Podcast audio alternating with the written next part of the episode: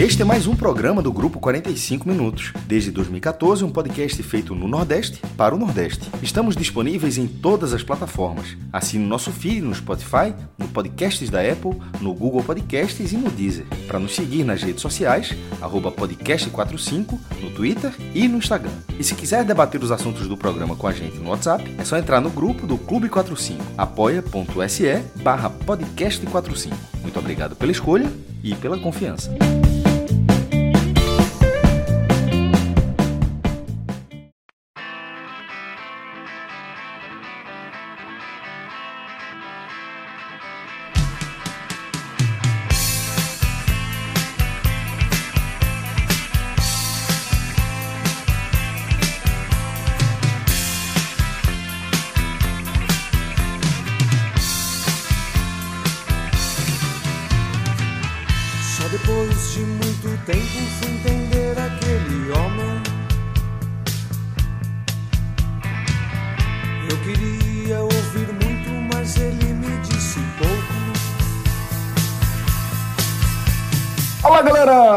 Podcast 45 minutos, começando sua edição número 565 no nosso Musicast Ira.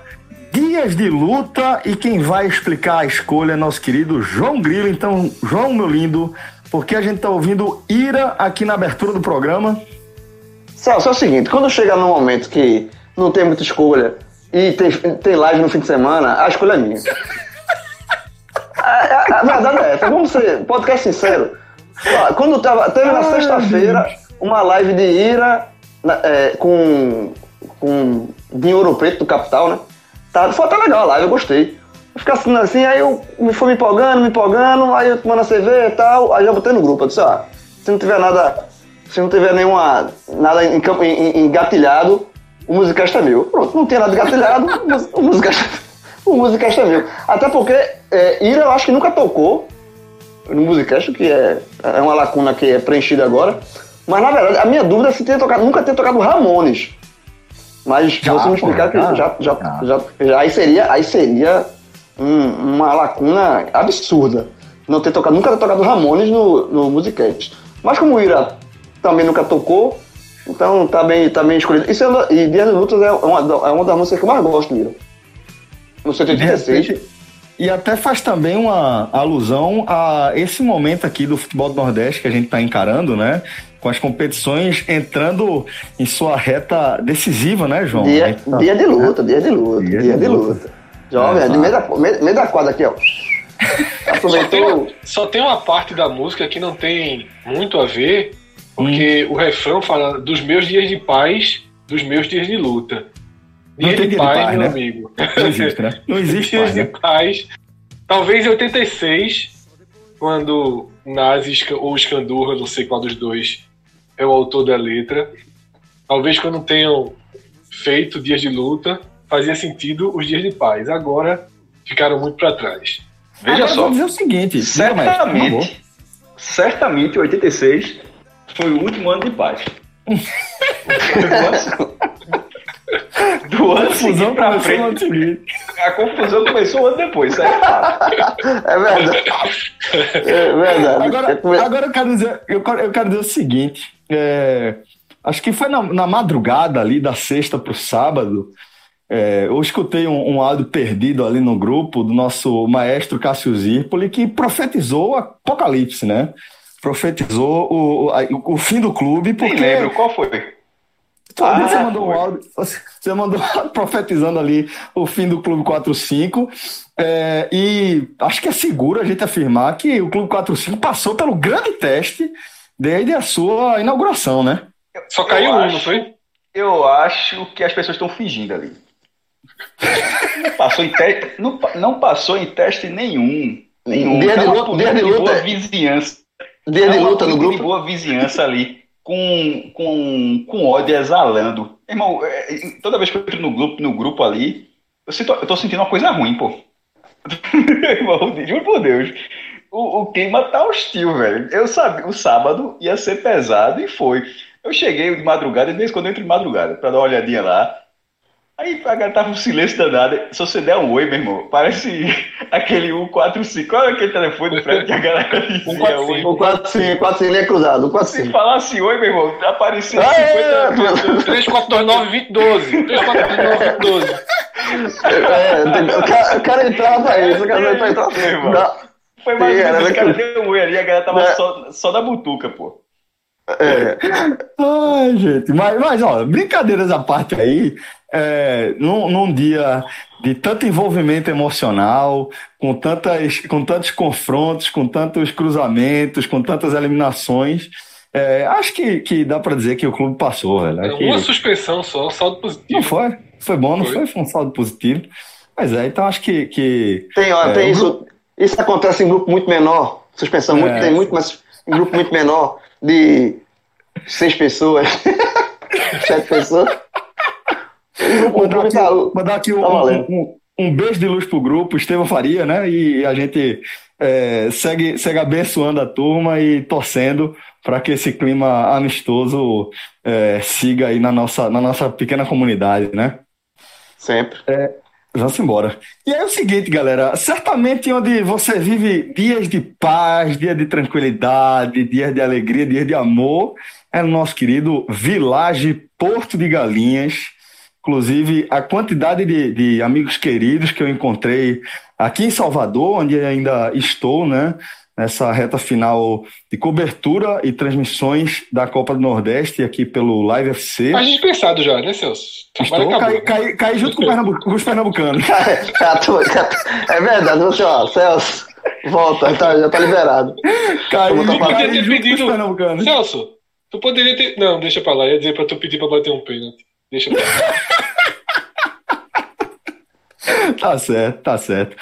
É, a gente, a gente é, independentemente de qualquer coisa, encontrei muitos amigos queridos aqui e é, tive a oportunidade de conversar com alguns sobre Salvador, onde tive uma, uma acolhida maravilhosa e é, retribuir né, a minha acolhida aqui, é, sugerindo que a turma vá descansar também um pouquinho no paraíso de Porto de Galinhas, nosso queridíssimo Village Porto de Galinhas, que no dia 31 de julho volta a abrir a porta, a abrir suas portas aí para os hóspedes, né?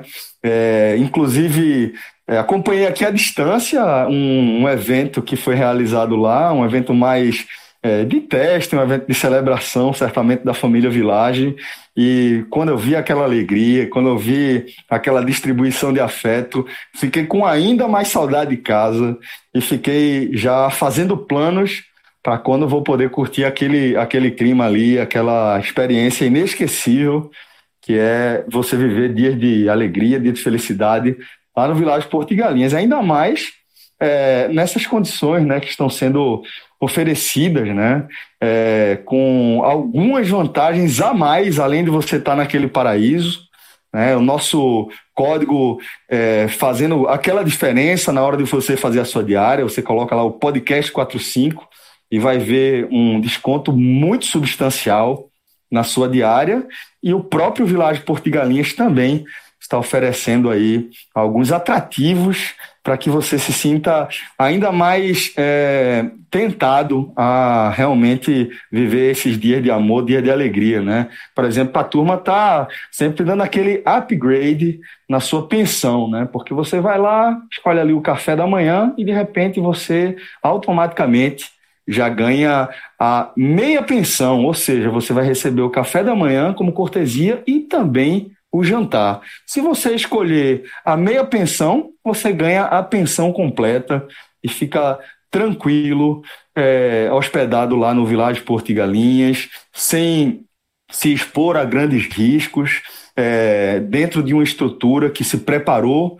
ao longo dos últimos quatro meses para se adaptar ao nosso novo normal e que agora, depois é, de tantos preparativos, está absolutamente pronto para receber você, para receber sua família, para esses dias inesquecíveis, né? É, dê um pulinho lá, vilageportigalinhas.com.br, escolha a sua data, tá? a data que vai ficar confortável para você, você já vai encontrar é, valores bem atraentes aí, até por conta dessa situação que a gente está vendo, essa situação de exceção, você vai acrescentar o nosso código lá, o podcast 45 vai ficar ainda melhor esse desconto exclusivo para os ouvintes do podcast, tá? Dá um pulinho lá, vilageportigalinhas.com.br e aqui eu deixo um beijo no coração daquela galera que faz esse lugar tão especial, tá bom?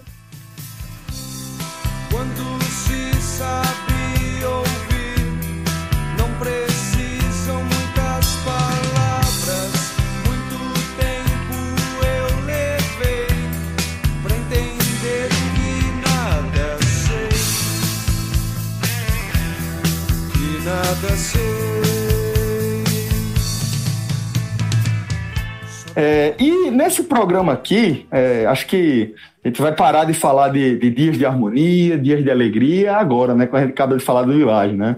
Porque. Voltaremos primeiro... aos dias de luta, né? Voltaremos.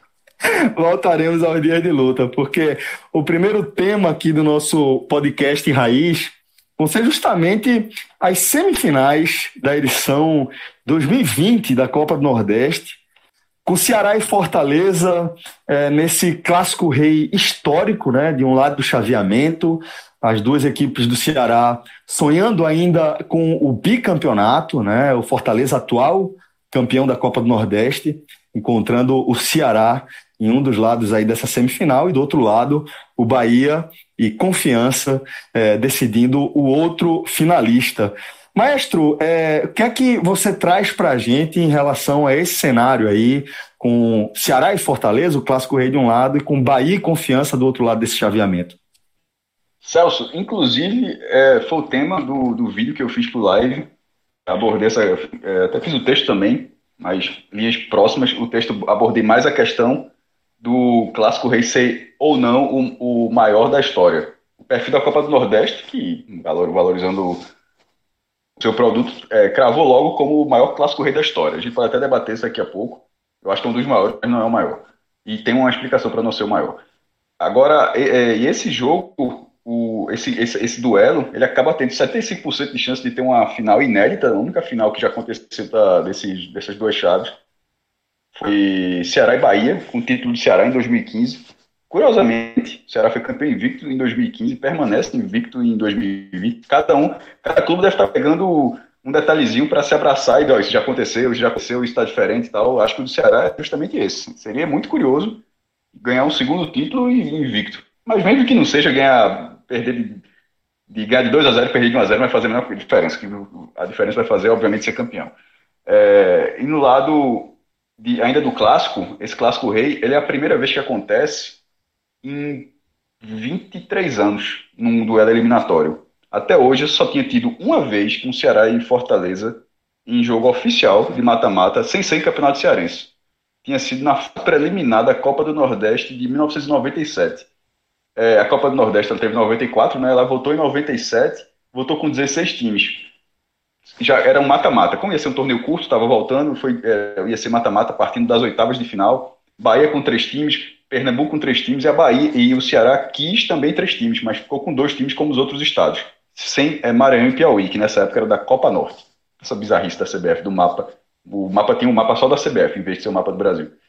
É, aí Ceará negociou e ficou com uma espécie de duas vagas e meia. Eles foram assim, ó, criou uma fase preliminar com dois cearenses. O outro era o Ferroviário, que já estava nas oitavas. E, nessa fase preliminar, entre Ceará e Fortaleza, passou o Ceará de lá para cá nunca teve assim jogo desse porte, então é, é algo muito relevante, ainda mais ele acontecendo com os dois na primeira divisão.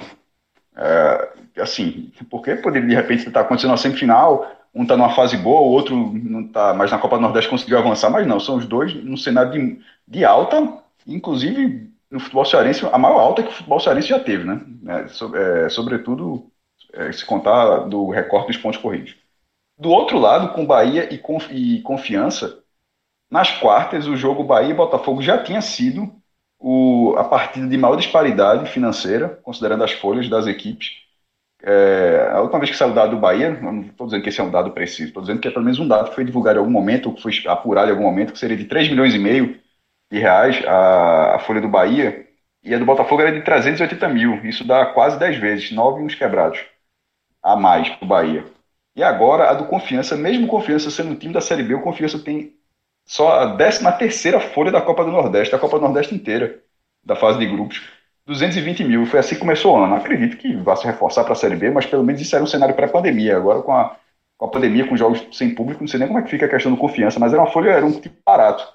Isso faz com que essa diferença agora seja de quase 16 vezes. Então, assim, é um favoritismo absoluto do Bahia. É, o, o salário de Rodriguinho, considera que é 220 mil reais a folha do, do Confiança, o Rodriguinho acho que paga uns dois, pelo menos quase dois meses da folha do Confiança. Não sei se o Fred sabe esse valor exato, mas é, é, perto disso. Uma folha com certeza e, se brincar, perto de duas folhas. Só um jogador. E, então é um, é um, favoritismo muito grande. Do outro lado, é, é, o Clássico Rei, é o Clássico Rei, o jogo que abre. E eu até devolvo o debate aqui, eu até posso falar mais para não virar um monólogo aqui, posso até falar mais se ela não é o maior da história, que eu achei bem interessante essa bola que o perfil da Copa do Nordeste trouxe. Eu queria, Maestro, que você, você, você explanasse um pouco mais sobre isso. Vou partir do seguinte, da, do, do seguinte pressuposto. É, que para a gente tratar especificamente aqui desse lado da semifinal, desse confronto aqui, desse clássico rei, é, e abordando justamente essa questão que Cássio trouxe, do tamanho desse clássico rei, dessa semifinal da edição 2020 da Copa do Nordeste, é, acho que é seguro a gente afirmar que o futebol cearense vive o seu melhor momento na história né? Pelo que Ceará e Fortaleza vem apresentando aí ao longo das últimas temporadas em relação a planejamento, resultado dentro de campo, engajamento da torcida, perspectiva de futuro. Eu imagino que, por se tratar é, do melhor momento do futebol cearense é, da história e pelo fato de a gente estar tá vendo justamente esse encontro, acho que é, inclusive é bem icônico, que esteja acontecendo é, essa, esse monopólio do futebol cearense de um lado aqui da semifinal dessa edição da Copa do Nordeste. Eu, particularmente, acredito que seja, de fato, o maior clássico, mas eu queria que você é, seguisse aí a sua análise, justamente para a gente entender o tamanho desse clássico e a gente seguir a análise desse lado aqui da semifinal. Vamos lá. É, esse jogo, ele pode eventualmente, na minha, na minha visão, se tornar o maior. Mas para isso, ele precisaria do roteiro do jogo, certo? Porque tem, jo tem jogos que já nascem assim com status é, antes de acontecer. Ah, por exemplo, se Flamengo. Como aconteceu em 2000, por exemplo, só para dar um exemplo, Vasco e Corinthians decidiram o Mundial de Clubes. Antes, de, antes daquele jogo acontecer, o jogo inclusive foi chatíssimo. Foi um 0x0 e o Corinthians foi campeão com um pênalti para fora de Edmundo. Aquele jogo, antes de acontecer, já era o maior jogo da história entre Vasco e Corinthians. Assim, o contexto, o, o, o cenário esportivo já definia aquele jogo como maior, independentemente do desempenho do jogo. Só que nesse caso, e ali tem um Maracanã, um cenário diferente. Nesse caso, eu acho que pesa contra não ser no Castelão e ser de portões fechados é, esse jogo com 50 mil, 55 mil pessoas, eu nem sei como é tá a questão das cadeiras do Castelão, né? Porque a capacidade mesmo é de 63, mas enfim, estava com algumas cadeiras, mas sei lá, mais de 50 mil pessoas, cadeiras danificadas, mais de 50 mil pessoas. Mosaico dos dois lados, o povo lá adora mosaico. Mosaico atrás de uma barra, mosaico atrás de outra, aquela festa que eu até. É, eu também mandei para o texto live, inclusive também abordando isso, como eu disse, que é uma festa das maiores do, das maiores do futebol, considerando qualquer lugar do planeta. Então, assim, não é, não é você, é qualquer lugar do mundo você não encontra o, que o Cearense vem fazer no Castelão, não. Um negócio assim de torcida é muito bonito. Então, aquilo daria um peso a mais do jogo. Não ter aquilo tira um peso do jogo. Porque aí só sobe o aspecto esportivo. E esse jogo é óbvio que ele tem um peso, ele é uma semifinal da Copa do Nordeste. Mas para esse jogo ele voltar, recuperar, para ele tentar recuperar esse dano que, que, que, na minha visão, acontece por não estar tá acontecendo no Castelão, está acontecendo em Pituaçu, de portões fechados, porque mesmo que fosse em Pituaçu, mas fosse de portões abertos, como aquela Final Four que a gente até debateu alguns programas atrás, se, vamos supor que essa semifinal agora, que ela fosse de sede única, mas por, por uma organização da competição. Tipo, toda vez que for a semifinal e final vai ser num lugar só, enfim, e fosse isso na Bahia com ingresso à disposição. Eu acho que os baianos iriam para esse jogo. Acho que seria interessante, mas não é, não é nem esse caso. É um jogo de portas fechados por uma questão de protocolo de segurança para combater o Covid-19. Eu acho que isso tira muito. Para recuperar isso, o jogo terá que ter um roteiro bom. Porque se, por exemplo, for aquele, para volta para aquele exemplo do Mundial de 2000, se for um 0 a 0 é, que não aconteça, que não aconteça nada, por, porque pode até ser um 0 a 0 com emoção, mas foi um 0 a 0 chato e de repente um pênalti bem meio, meiota, enfim, passou porque tem que passar um, porque desempate é para isso. Não vai ser o maior jogo da história. Então o jogo precisa ser um grande jogo. Se for um grande jogo, já sabendo o que ele, o que ele significa, sendo uma semifinal de Copa do Nordeste, com os dois clubes na Série A, com os dois clubes vivendo o melhor momento de sua história, aí para mim é inquestionável, porque em termos financeiros é um fato dos dois lados, em termos de divisão nacional é um fato do, dos dois lados, ambos permaneceram na primeira divisão, juntos, então, é, inclusive foi a primeira vez que isso aconteceu, desde que começou a ter o sistema de acesso e descenso. Então, isso faria uma diferença enorme. Se, e, e por que, que eu não descarto? Porque eu acho que, pode, a gente, eu acho que a gente poderá ter um bom jogo. No, no, no, no texto que eu mandei, eu coloquei que não era por esse aspecto, mas que já era o maior ano. Porque esse ano tem, 2020, essa temporada, mesmo com todo esse cenário de portões fechados. São dois times de primeira divisão nacional, com as, maiores, as suas maiores receitas, decidindo o campeonato estadual, ainda vão jogar, uma, fazendo a semifinal de Copa do Nordeste, com mais dois jogos programados na Série A. Os, ou seja, os cinco próximos jogos entre Ceará e Fortaleza são para roubar, pô.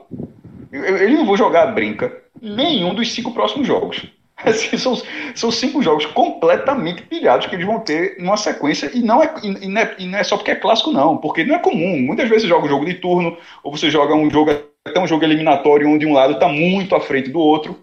Nesse lado a gente vê um lado mais organizado que o outro, mas o outro lado é o time que investe mais em jogadores, que é no caso o Ceará, que é o que está mais tempo na primeira divisão. Então é um duelo muito interessante. Muito interessante, que vai passar o Brasil todo. E eu acho que quem tiver de futebol na terça-feira, não sei se tem programa melhor, não. É um, jogo, é um jogo que tem os ingredientes para se tornar, talvez, o maior da história entre Ceará e Fortaleza. Sim. Eu e concordo assim, disse, que não, que não dá para casar agora. Exatamente. Porque os ingredientes estão todos ali. É, é como você fazer um, fazer um bolo e tá todos os ingredientes ali. O bolo pode sair uma delícia, mas talvez se o cara não souber fazer o bolo, fica ruim. Então, assim, tem, você tem dois clubes na Série A, você tem é, um, um, jogo de uma competição importante, é, jogo único. Então, assim, é, é, por exemplo, se outro, outro ingrediente, se um time, ou Ceará ou Fortaleza, for campeão, da Copa do Nordeste, é óbvio que esse, esse jogo ganha outro peso. Você foi campeão contra a Bahia ou contra a Confiança, mas você, o jogo que você eliminou seu rival na semifinal, ele ganhou um peso, o título ganha um sabor especial. Já acontece, se você perde o título, é, você, ele, o Ceará elimina o Fortaleza ou vice-versa, e, e, chega na final, mas perde, o peso desse jogo de semifinal perde um pouquinho. Então, assim, é, é, um, é um jogo que tá todos os ingredientes estão ali para, de fato, ele ser lembrado daqui a vários anos como o maior jogo da história entre esse, mas tudo depende do que vai acontecer. Tanto o que vai acontecer durante o jogo pode ser um jogo é, é, é frenético, o que é, é, dá, dá um peso a isso, e, e também o que vai acontecer na competição. Porque se o time for campeão, seja o título do Ceará ou do Fortaleza, primeiro, os dois têm um título na Copa do Nordeste. O campeão já vai botar um, vai, vai, já botar um título a mais em cima do rival. Os dois têm, cada um, os dois buscam o bicampeonato. Então, você conquistar o bicampeonato, eliminando na semifinal o seu maior rival, esse jogo ganha um peso gigantesco. Só que não dá, assim, é, é, é a estrutura está montada, mas não dá para dizer que antes do jogo da bola rolasse que esse é o maior clássico, não. E eu vou dar outro exemplo. O Cássio falou aí do, do jogo do, da final do Mundial entre Corinthians e, e Vasco. Teve outro jogo que também, é, aqui em Pernambuco, não teve um Santa Cruz Esporte, vale, vale pela Sul-Americana, que estavam ali os ingredientes para ser um grande jogo. E, só que o jogo foi esvaziado, as torcidas não ligaram. Não dá para você cravar aquele jogo como o maior Santa Cruz Esporte da história, longe disso. Sabe? Então, assim, tudo depende do que vier a acontecer. Embora esportivamente, embora, João, esportiva, esportivamente, talvez tenha sido. Não é curioso? É, é para você ver, o, o, o contexto daquele jogo, entre aspas, diminuiu o jogo. Porque esportivamente era, pô, os caras jogando para ver quem iria para as oitavas de final do torneio internacional. Aí vai demorar demais para acontecer de novo. Mas o estádio vazio tirou peso, a forma como os dois jogos se desenrolaram tirou. E ali foi vazio porque quiseram, que, que, que, as torcidas quiseram assim, né? Porque tem graça pra vender, não foram porque não quiseram. É, é sim, mas, sim, mas aconteceu, mas, mas aconteceu. Mas se os jogos tivessem sido ruins com 30 mil pessoas em cada um dos jogos, a atmosfera é outra. Eu acho que a atmosfera faz diferença. A atmosfera. E a, e a falta de atmosfera para esse clássico, eu acho que é uma diferença. É uma, é uma pena.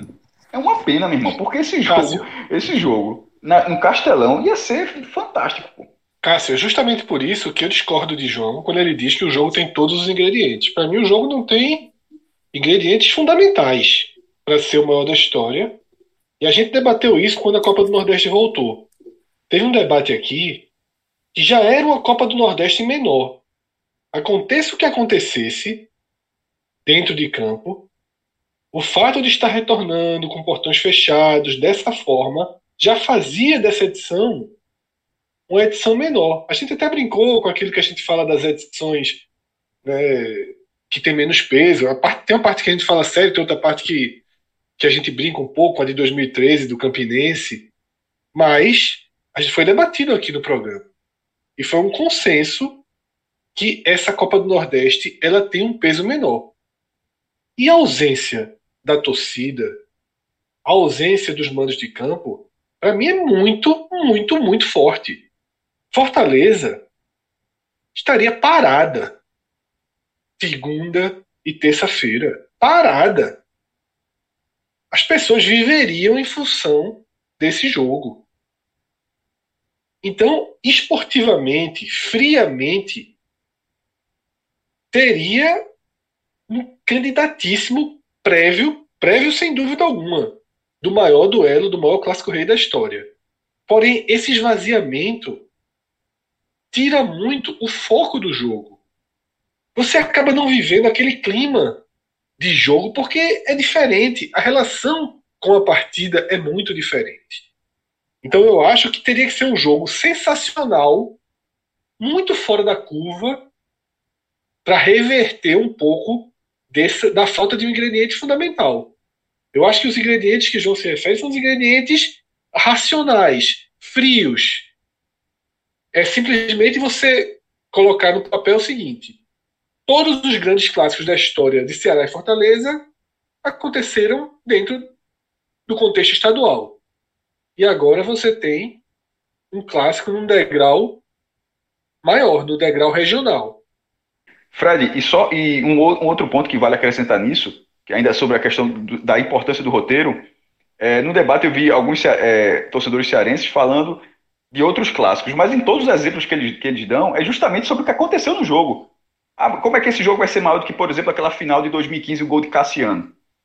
Que, que é fantástico mesmo. É, esse é o maior. Esse é o maior. Esse, esse jogo é, de fora, mas, mas, mas, mas, mas, mas referência jogo não era o maior. desse clássico. O jogo mas, não era mas aquele jogo não era o maior. Aquele jogo virou maior por causa Pelo roteiro. disso, do roteiro. Por exemplo, quando fala É o gol do título, é o famoso é o gol do título, né? É o gol do título, é, depois não, é o gol. Não, é, pô, é o, Ce o Ceará faz um gol no fizinho, vai ser campeão. O, na, é. o narrador, o narrador gritou é campeão. É isso, o narrador diz que é o gol do título do Ceará. Do Ceará e depois sai o gol do Fortaleza. Quando o roteiro, aí vai para Pernambucano de 93. Campeonato normal, como tivemos quase 30 de lá para cá. Mas o Santa Cruz precisava vencer o jogo, tava com a mente, já tinha perdido a artilheira e vira o jogo aos 44 do segundo tempo. É, virou outra, virou outra forma de contar aquele jogo. Aquele jogo, daquilo ali, fez com que aquele virasse um dos maiores clássicos das, das emoções da história. Então, para que esse jogo tenha esse peso, esse jogo precisa ser interessante também. Ele não precisa ter um roteiro assim de 45 do segundo tempo, porque isso faz com que um jogo, na média. Pô, os caras já, já fizeram, Ceará e Fortaleza já, fizeram 32 finais. A DC vai ser a 33. Pô, é óbvio que teve final que não Pô, teve final que não aconteceu nada, mas algum tem que, alguém tem que sair campeão. Não é só o fato de ser final. A forma como o jogo é contado. Já teve final nos pênaltis, já teve chocolate em final. É isso aí. Se esse jogo tiver, um, tiver um, uma boa disputa, ele vai ganhar muito corpo para esse debate. É, e, então, o que vier, voltando, e, o que vier, e o que vier depois também. É, e voltando para a conclusão, eu acho que o comentário, quando você traz a Sul-Americana entre Esporte Santa Cruz, é bem interessante, porque por outras razões, foi justamente a ausência do público que esfriou aquele jogo. Mas aí é até mais grave o que aconteceu na Sul-Americana. Porque se esse jogo de terça-feira fosse com o público em Salvador, como o Cássio falou, a gente ia estar tá vendo um avião cruzando o céu agora de Fortaleza para Salvador, levando milhares e milhares e milhares de pessoas, ônibus. O Nordeste já está sendo cruzado de ponta a ponta e Pituaçu estaria lotado. Teria lotado. mais de 5 mil torcedores. foram 5.500 no primeiro jogo da Sula e 6.500 no segundo jogo, que o Santa venceu por 1 a 0 Isso. Sim, aí?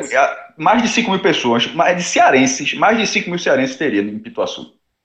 E aí o que eu quero dizer é o seguinte: mais do que ter sido 5 mil pessoas na Sul-Americana, 5 e 6 mil pessoas na Sul-Americana, é que foram 5 e 6 mil pessoas por conta do desinteresse geral. Não surpreendeu ninguém aquele público. Porque não havia interesse prévio nas partidas.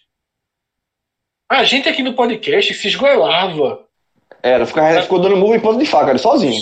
Nós- A gente se esgoelava para dar importância para esse jogo. A imprensa não deu importância, a imprensa Os local muito- clubes, muito- é, os clubes os clubes não deram colocar reserva. Foi. A única surpresa do jogo foi não terem sido times reservas.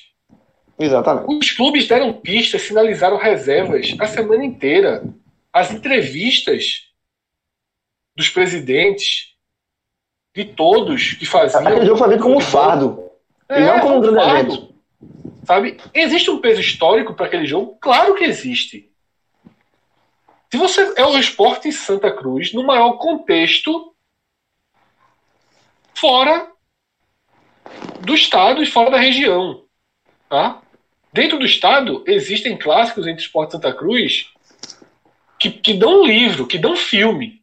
Você escolhe 10 jogos, você vai dar um filme.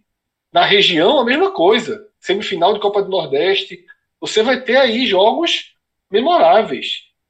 No brasileiro, você pontua alguns, mas essa é uma escala internacional. Aquilo ali é completamente fora do, do- de um curso razoável. Mas às vezes a narrativa do momento prevalece. Né? E a racionalidade, a, a questão que a gente tentava fazer, a gente foi engolido. Não tínhamos força. Nem temos hoje. Se fosse hoje, a gente também não conseguiria é, é, ramificar esse interesse. Esse caso do Ceará é diferente, é bem diferente, porque existe uma, uma comoção. O interesse, Ela o só- interesse existe, de um O lado e de interesse outro. existe, é, ele, é, mas ela só está minimizada. É o que eu falei. Eu não vejo que Fortaleza vai parar segunda-feira, terça-feira, Fra- aquela, talvez, aquela, talvez sim. aquela busca por ingresso. Não, João, aquele clima é completamente diferente. João. É Não, veja, diferente. ingresso, ingresso, obviamente não, mas assim. Não, Mas é, é, no, no dia do jogo, talvez as torcidas sim, os bares vão estar cheios. Nem pode, né? não pode. não pode? Tá liberado. Não tem por que não poder. Assim, Mas o não deveria, mas tá liberado. é, é aglomeração, né? Não Sim, vão estar cheios dentro da, da- das limitações É. das mesas. O- Mas, o- a assim, questão da pandemia é óbvio que, veja, a pandemia ela mexe com tudo. Tá mexendo com tudo. até É, em constranger, né? É, exatamente. É lógico que, que pesa. Isso, isso é um fato. Inclusive, vai ser lembrado. E Acontece o que aconteceu nesse jogo, mas se for o maior ou não, esse jogo também vai ser lembrado que foi um clássico que foi disputado durante a pandemia. Isso, isso vai ser. Assim como o clássico, assim como a final do, do Campeonato Cearense também vai ser lembrado. Esse ano 2020, todos os grandes jogos que vierem a acontecer, eles vão ser marcados por, por, por o que está acontecendo no mundo. Então isso vai, esse, esse peso vai existir. Agora, é, é, quando eu falo de ingredientes, é de fato, assim, é olhando esportivamente. Tá? Porque o outro dado, o, o outro, o outro ingrediente é um ingrediente que não, é impossível, infelizmente, impossível ter nesse momento. Mas todos os outros estão aí. Todos os outros estão aí. De, de questão de, de motivacional, questão de peso de jogo, questão, é, enfim, de, de você tentar um título que o outro. Ter um título a mais que o rival, eu acho que isso pesa muito. Sabe?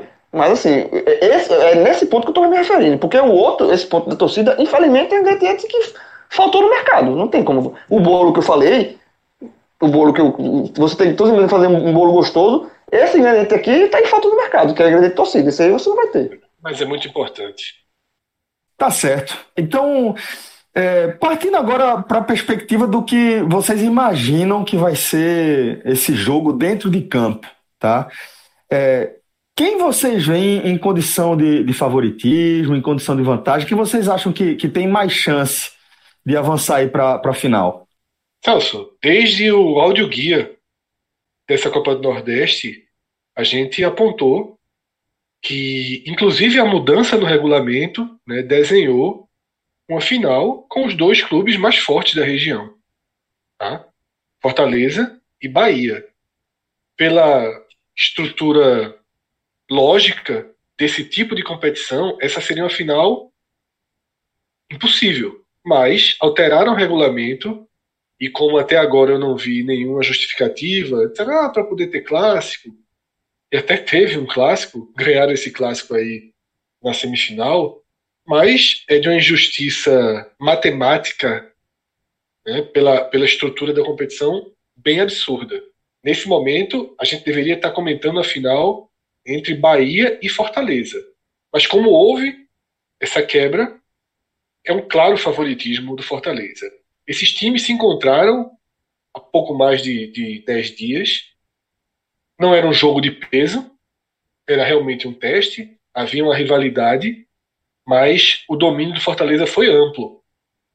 Apesar do placar curtíssimo. Né? O placar foi de 2 a 1 mas é daqueles jogos em que o placar não traduz o jogo.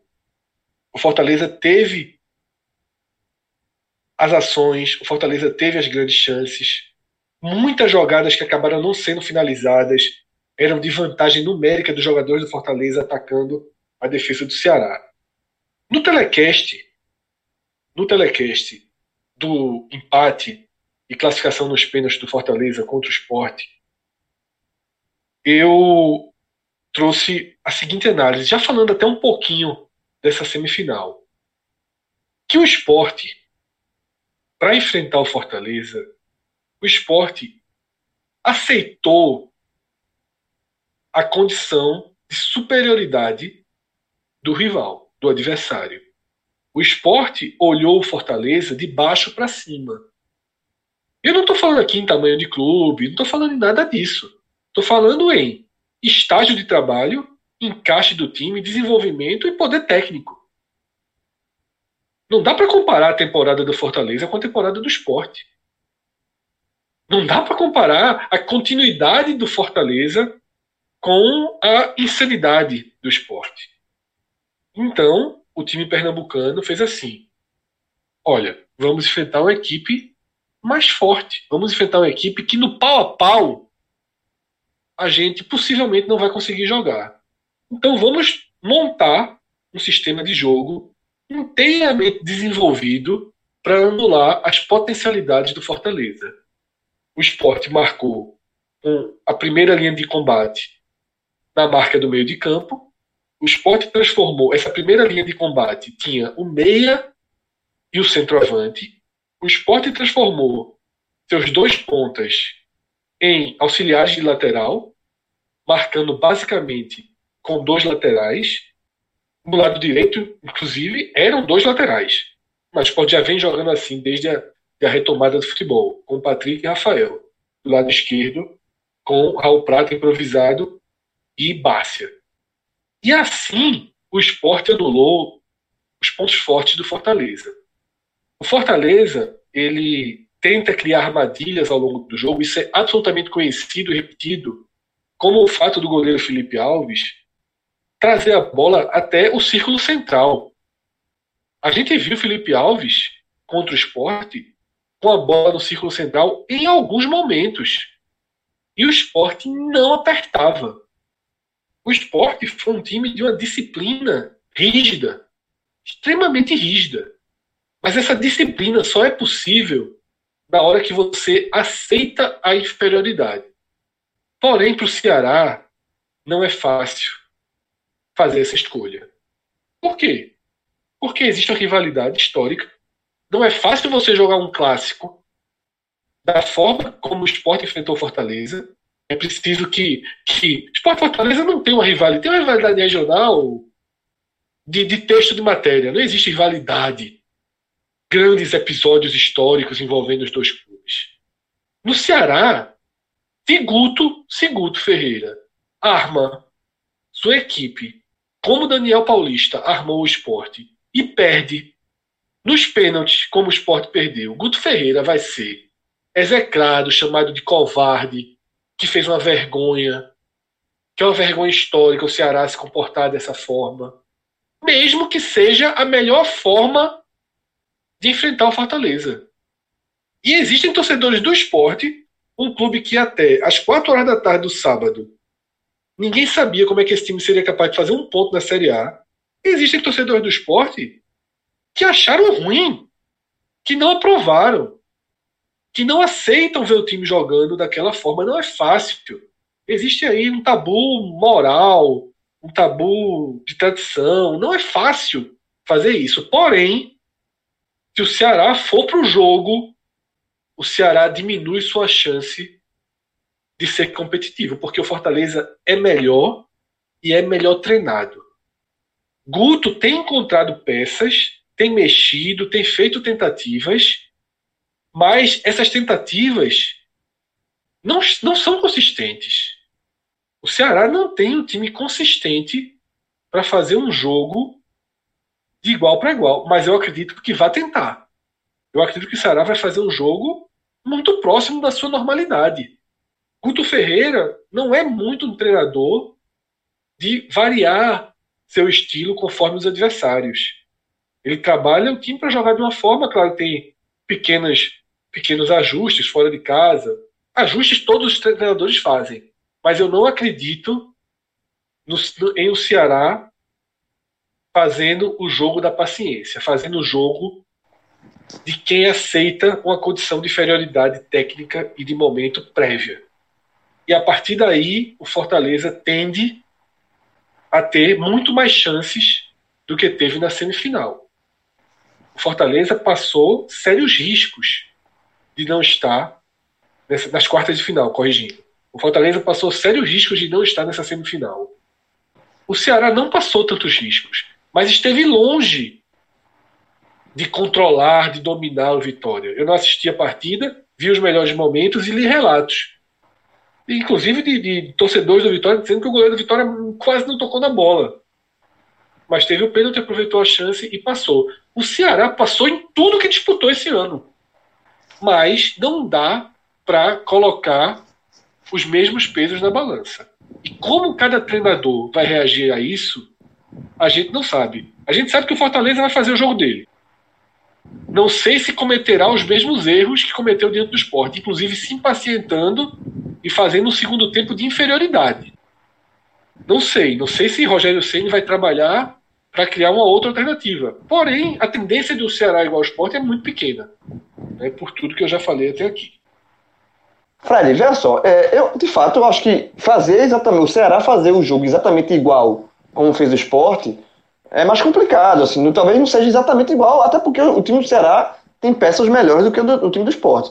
Mas o jogo do esporte deu a Guto, ex-treinador do esporte, é, alguns sinais de como o Ceará pode agir durante uma, um, um, trecho do jogo. Não precisa ser durante todo o jogo.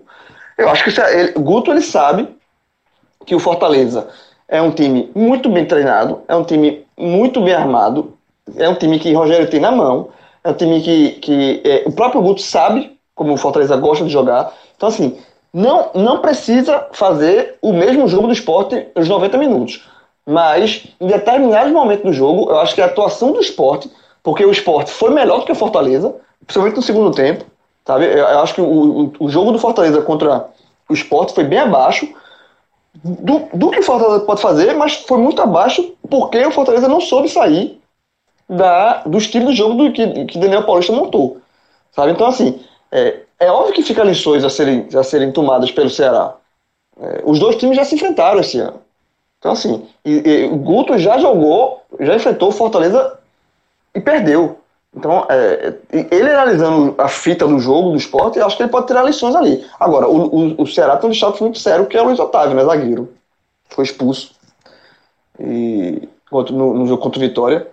E é um desfalque importante, porque é um, é um baita zagueiro. E é um setor que, obviamente, vai ser muito vai ser muito explorado. Vai ser, o, o Fortaleza tem um ataque muito, muito rápido, muito veloz e muito poderoso. Então, ter esse desfalque aí pesa. Eu acho que Fortaleza, na verdade, assim, é, na balança, é, é para mim é favorito. Hoje, eu acho na verdade, até o próprio torcedor do Ceará, friamente analisando, vê o rival no melhor momento e, e, e é favorito. Não que seja um favoritismo muito amplo, mas é favorito. Então, diante do favoritismo do, do time, você não pode ir de peito aberto. Porque aí você está dando toda. O Ceará estará dando ao, Fortaleza as armas que o Fortaleza quer.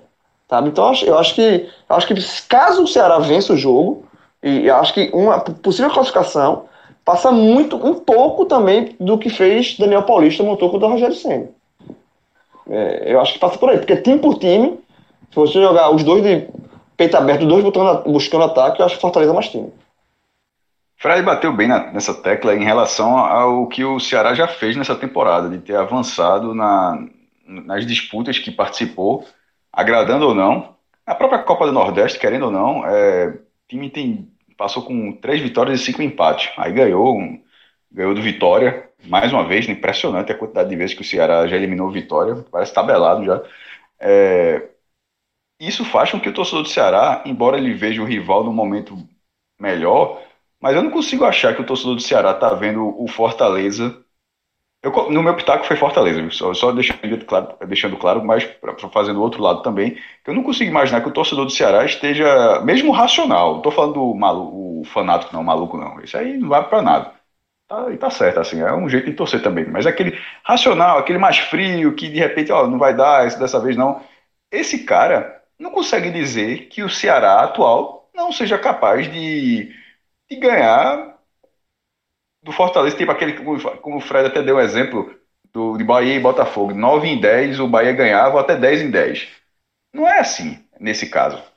Não é de 2 em 10 da Ceará, 3 em 10 da Ceará. Eu acho que você talvez, sei lá, 4 em 10 e 6, 6 da, da Fortaleza. Eu, eu, eu vejo Fortaleza com maior chance, uma chance maior de passar, mas o, o Ceará, pelo que ele já fez na temporada, pelo potencial técnico que ele tem, mesmo ainda não tendo demonstrado tão bem, mas que atualmente já trocou de técnico, eu acho que esse é um time que tem condições de mostrar algo mais. Pode não ter mostrado, mas bronca é aquele que não mostrou sem ter condições. E a gente sabe é, os times que são assim. Mas aquele que você consegue, eu consigo enxergar que esse time tem condição de jogar melhor. E num clássico, até pelo exemplo que, por, por exemplo, se, se, o esporte assimilou o tamanho do jogo e conseguiu fazer uma partida decente, pode acontecer a mesma coisa com o Ceará. Esse jogo do Cearense que aconteceu era, era, foi um teste um teste para os dois lados, ou de um lado realmente jogou melhor do que o outro. Nesse jogo de terça-feira, eu acho ele muito mais imprevisível. Eu acho que o Fortaleza tem um conjunto melhor, e no meu pitaco, para não ter muro, seria o classificado. Mas eu não consigo achar que o Ceará seja algo próximo, embora não tenha achado que ninguém tenha dito, tenha dito isso aqui também, reforçando, mas que seja algo próximo a Franca Atirador. Não é. É um duelo aberto. O, o, o Franca Atirador é confiança do outro lado contra o, contra o Bahia, muito franco atirador. Meu amigo, tá distante, viu, meu amigo? É aquele sniper americano, na reta final do filme, tá dois quilômetros de distância do alvo. Porque, nesse caso, não. Nesse caso, tem um confronto aberto. Tem um adversário que tem potencial técnico para isso, que precisa se estruturar melhor para essa partida. Não sei se dá tempo, mas é, isso faz, inclusive, com que esse jogo. Eu tenho até falado no começo. Isso faz, inclusive, com que esse jogo tenha o peso que ele tem. Porque se fosse uma semifinal por algum sentido, por, os dois pegaram adversários. Um, um passou muito mal, mas pegou um adversário muito fácil, acabou avançando e tal, e a, uma situação de exceção conseguiu compor a semifinal. Não foi o caso. Não, não é o caso. Não, não, não tem um time de cai, que caiu de paraquedas nessa semifinal. Não existe um time que caiu de paraquedas. Os, do, os dois lados, eles têm. É, eles são muito semelhantes, meu irmão. Eu já falei até outras vezes. Ceará e Fortaleza. E eu, eu sempre eu sempre dou um exemplo antes para não passar uma imagem diferente, porque eles não precisam. É, eles têm identidade própria. Mas eu me lembra muito um Grenal. Mas eu não vou dizer que é o Grenal do Nordeste, porque não é o Grenal do Nordeste, é o clássico rei do Nordeste. Então, é, não é questão de, não estou querendo pegar identidade, não. É mais sobre o significado. Não é assim nem outro estado que eu vejo entre os principais. Por vários aspectos. Bahia e Vitória, um tem uma torcida muito maior do que a do outro e também tem muito mais títulos do que o outro que no caso é o Bahia. No Recife não tem como ser porque aqui tem três times. Tem a figura, tem a, tem a, a figura do terceiro time tradicional. É, a paridade só existe em, em Fortaleza, como, em, como no Rio Grande do Sul. Minas Gerais, até, é, até embora o Cruzeiro tenha sido rebaixado, mas nem era o caso de Minas também, porque o Cruzeiro, pelo amor de Deus, o Cruzeiro tem muito mais títulos que o Atlético Mineiro, que reagiu nos últimos anos. Mas no Rio Grande do Sul, não. E o Rio Grande do Sul realmente é um negócio muito louco, pô. Cada um tem um Mundial, cada um tem duas Libertadores. Agora o Grêmio ganhou até terceira, né? Recentemente. Mas o Internacional tem mais estaduais, tem mais vitórias. No... E, aí, ou seja, é, é, uma, é, uma, é, uma, é, muito próximo do outro. O, o Internacional tem mais títulos brasileiros que o Grêmio. Um faz uma arena, outro faz uma arena. Isso acontece muito com o Ceará e Fortaleza. E eles trazem isso, eu acho que um puxa o outro. Isso eu não consigo ver acaso nessa é, desde a inauguração dessa arena, da, da, Arena Castelão, quando eles começaram a crescer demais de 2013 para cá, um, um puxa o outro, é impressionante. Não, não, não, consigo, não consigo ver é, se um estivesse lá embaixo, Fortaleza até estava lá embaixo, mas era lá embaixo botando 60 mil pessoas, ainda mesmo assim. Mas se um tivesse uma situação muito, muito ruim, se o outro estaria onde está. E nesse caso faz com que esse jogo seja é o jogo para assistir na terça, repetindo. 65, 40, 65, 35. É o meu percentual. E é, ou seja, Fortaleza. Do, é quase o dado que eu falei. Eu falei 40, se eu falei 4 de 10, eu disse é mais ou menos 40%, né? Então, assim, é, eu acho, 60, 40, é, eu acho 65, 35. Eu vou com o João também. Sim, é um mas de 35 para 40, 40. Mas é, a mesma coisa. Não é, não é, não é 80-20. Não é 70. Não, não. não é, exatamente. A gente citou da mesma forma. Né? É uma visão comum. Da mesma patamar. Da mesma forma. Não, não tem a disparidade prévia que a gente imaginava de Fortaleza Esporte. A gente imaginava mais. Não, além de Fortaleza Esporte, chegou a dar. Set... Eu, eu dei 70, 70 30. 30. Isso. É. Só Minhoca e... deu um pouco menos. Foi. 70, 30. E agora 65, 35. Acho que tá por aí. Acho que não foge muito disso, não. Bom, essa outra, essa outra semifinal, acho que a gente pode começar analisando a partir das chances que o Confiança tem de reverter esse enorme favoritismo por parte do Bahia, né? Muito pequena. Veja só, eu, eu, tô querendo, eu tô querendo que você me convença quais são as chances. Eu vi, eu vi, eu vi os dois jogos de confiança aqui, né? Os dois jogos que o Confiança fez aqui, eh, não em Salvador, mas em Feira de Santana. Primeiro contra o Sport na Arena Cajueiro e depois contra o Santa no Joia da Princesa. E realmente vejo poucas condições técnicas de, de a equipe do técnico Matheus Costa conseguir é, reverter esse favoritismo. Né? Um time com limitações técnicas e que também está sofrendo para é, encaixar um padrão de jogo, é, como por exemplo conseguiu de forma consistente na, na temporada passada, né, sob o comando de Daniel Paulista e também no início da, aqui da temporada 2020. É, vejo que, que essa equipe do Confiança, de certa forma, é, joga com, com, pelo menos aqui nessas duas partidas, de forma é, a tentar tirar o espaço ali dos adversários, mas ainda assim é um time que cede muito espaço, né? É um time que ainda bate cabeça, que não consegue é, fazer uma, uma recomposição muito rápida. É, vi também que a principal contratação do Confiança nessa é, durante essa parada, né? O, o meio-campista Moritz ainda não tem o ritmo de jogo ideal. Nos dois jogos foi substituído por volta dos 15, 20 do segundo tempo. E mesmo quando estava em campo, sendo acionado o tempo todo, né? Aquele jogador que é, a bola passa pelo pé dele o tempo todo, seja na armação de jogada e ele também tem liberdade, cai pela, pela direita, cai pela esquerda, hora faz o falso 9 ali. Sinto que, apesar de, de ele ser uma peça importante, o ritmo realmente está fazendo a diferença, ele cai é, de, de rendimento e não, não, não percebo ele, ele sendo essa peça que vai fazer a diferença, essa peça que seria capaz de, de reverter ou pelo menos equilibrar esse confronto, né? Celso, me convenceu, me convencesse não. Celso, me convencesse não. Não, mas não quis convencer não, tá?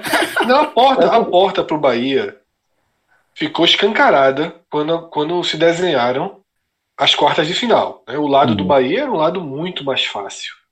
e ficou ainda mais né? fácil. É, e ficou ainda mais fácil quando, quando o Confiança passa pelo Santa Cruz. Uhum. Confiança e Santa Cruz são adversários tecnicamente parecidos. Mas o Santa Cruz tem uma lógica defensiva muito mais sólida do que a do Confiança. O são Santa até, Cruz as propostas são até parecidas, mas a execução do Santa é melhor. É, o Santa Cruz teria condição de fazer um jogo com Bahia de redução absoluta do espaço. Um jogo muito parecido com o que a gente citou aqui de Esporte Fortaleza. O Santa Cruz teria condição de fazer um jogo mais feio, sabe? De fazer um jogo de fato focado num perfil de jogo. O Confiança dá muito mais espaço que o Santa Cruz. Muito mais espaço. Talvez o Confiança tenha menos vulnerabilidade. Porque o Santa Cruz tem peças muito fracas dentro do seu elenco. O Santa Cruz tem lacunas muito graves. O Confiança talvez não, não, não baste tanto. Mas também não sobe. Do mesmo jeito que o Santa tem peças que vão baixo. O Confiança não tem um tem... pipico. O Confiança não tem um pipico, por exemplo, né? Não tem um pipico, não tem um Paulinho. O Confiança é, também não tem o Fabiano. Né? Também não tem os jogadores que Itamachioli não consegue fazer encaixar ao lado de Pipico. Mas o Santa jogou mais do que a confiança, por exemplo. Assim, Jogou nessa mais. balança, Jogou o, o Santa mais. foi elimina- a sensação da eliminação do Santa, e a gente até falou isso no telecast, que foi pro ar, que é, é que a, a, a eliminação do Santa ficou doída porque a impressão é que dava. A impressão é, do, Santa, do torcedor do Santa, que viu o jogo, foi que dava pra ter Uma vencido bola no na trave, finalização É, dá- de, de dá pra ter Pipico, de vencido. longe, Paulinho. Faltou, faltou, talvez assim, 10 centavos a mais de ousadia, principalmente no primeiro tempo, mas assim, ficou claro que na bola o Santa Cruz jogou mais bola do que o confiança. Foi, foi mais um time. mas- Então, assim, o confiança, pro confiança fazer algo contra o Bahia, é assim, o confi é, é vou, vou- vou só dar um exemplo, vou só dar um exemplo desse jogo, deixa que você falou com o Santa.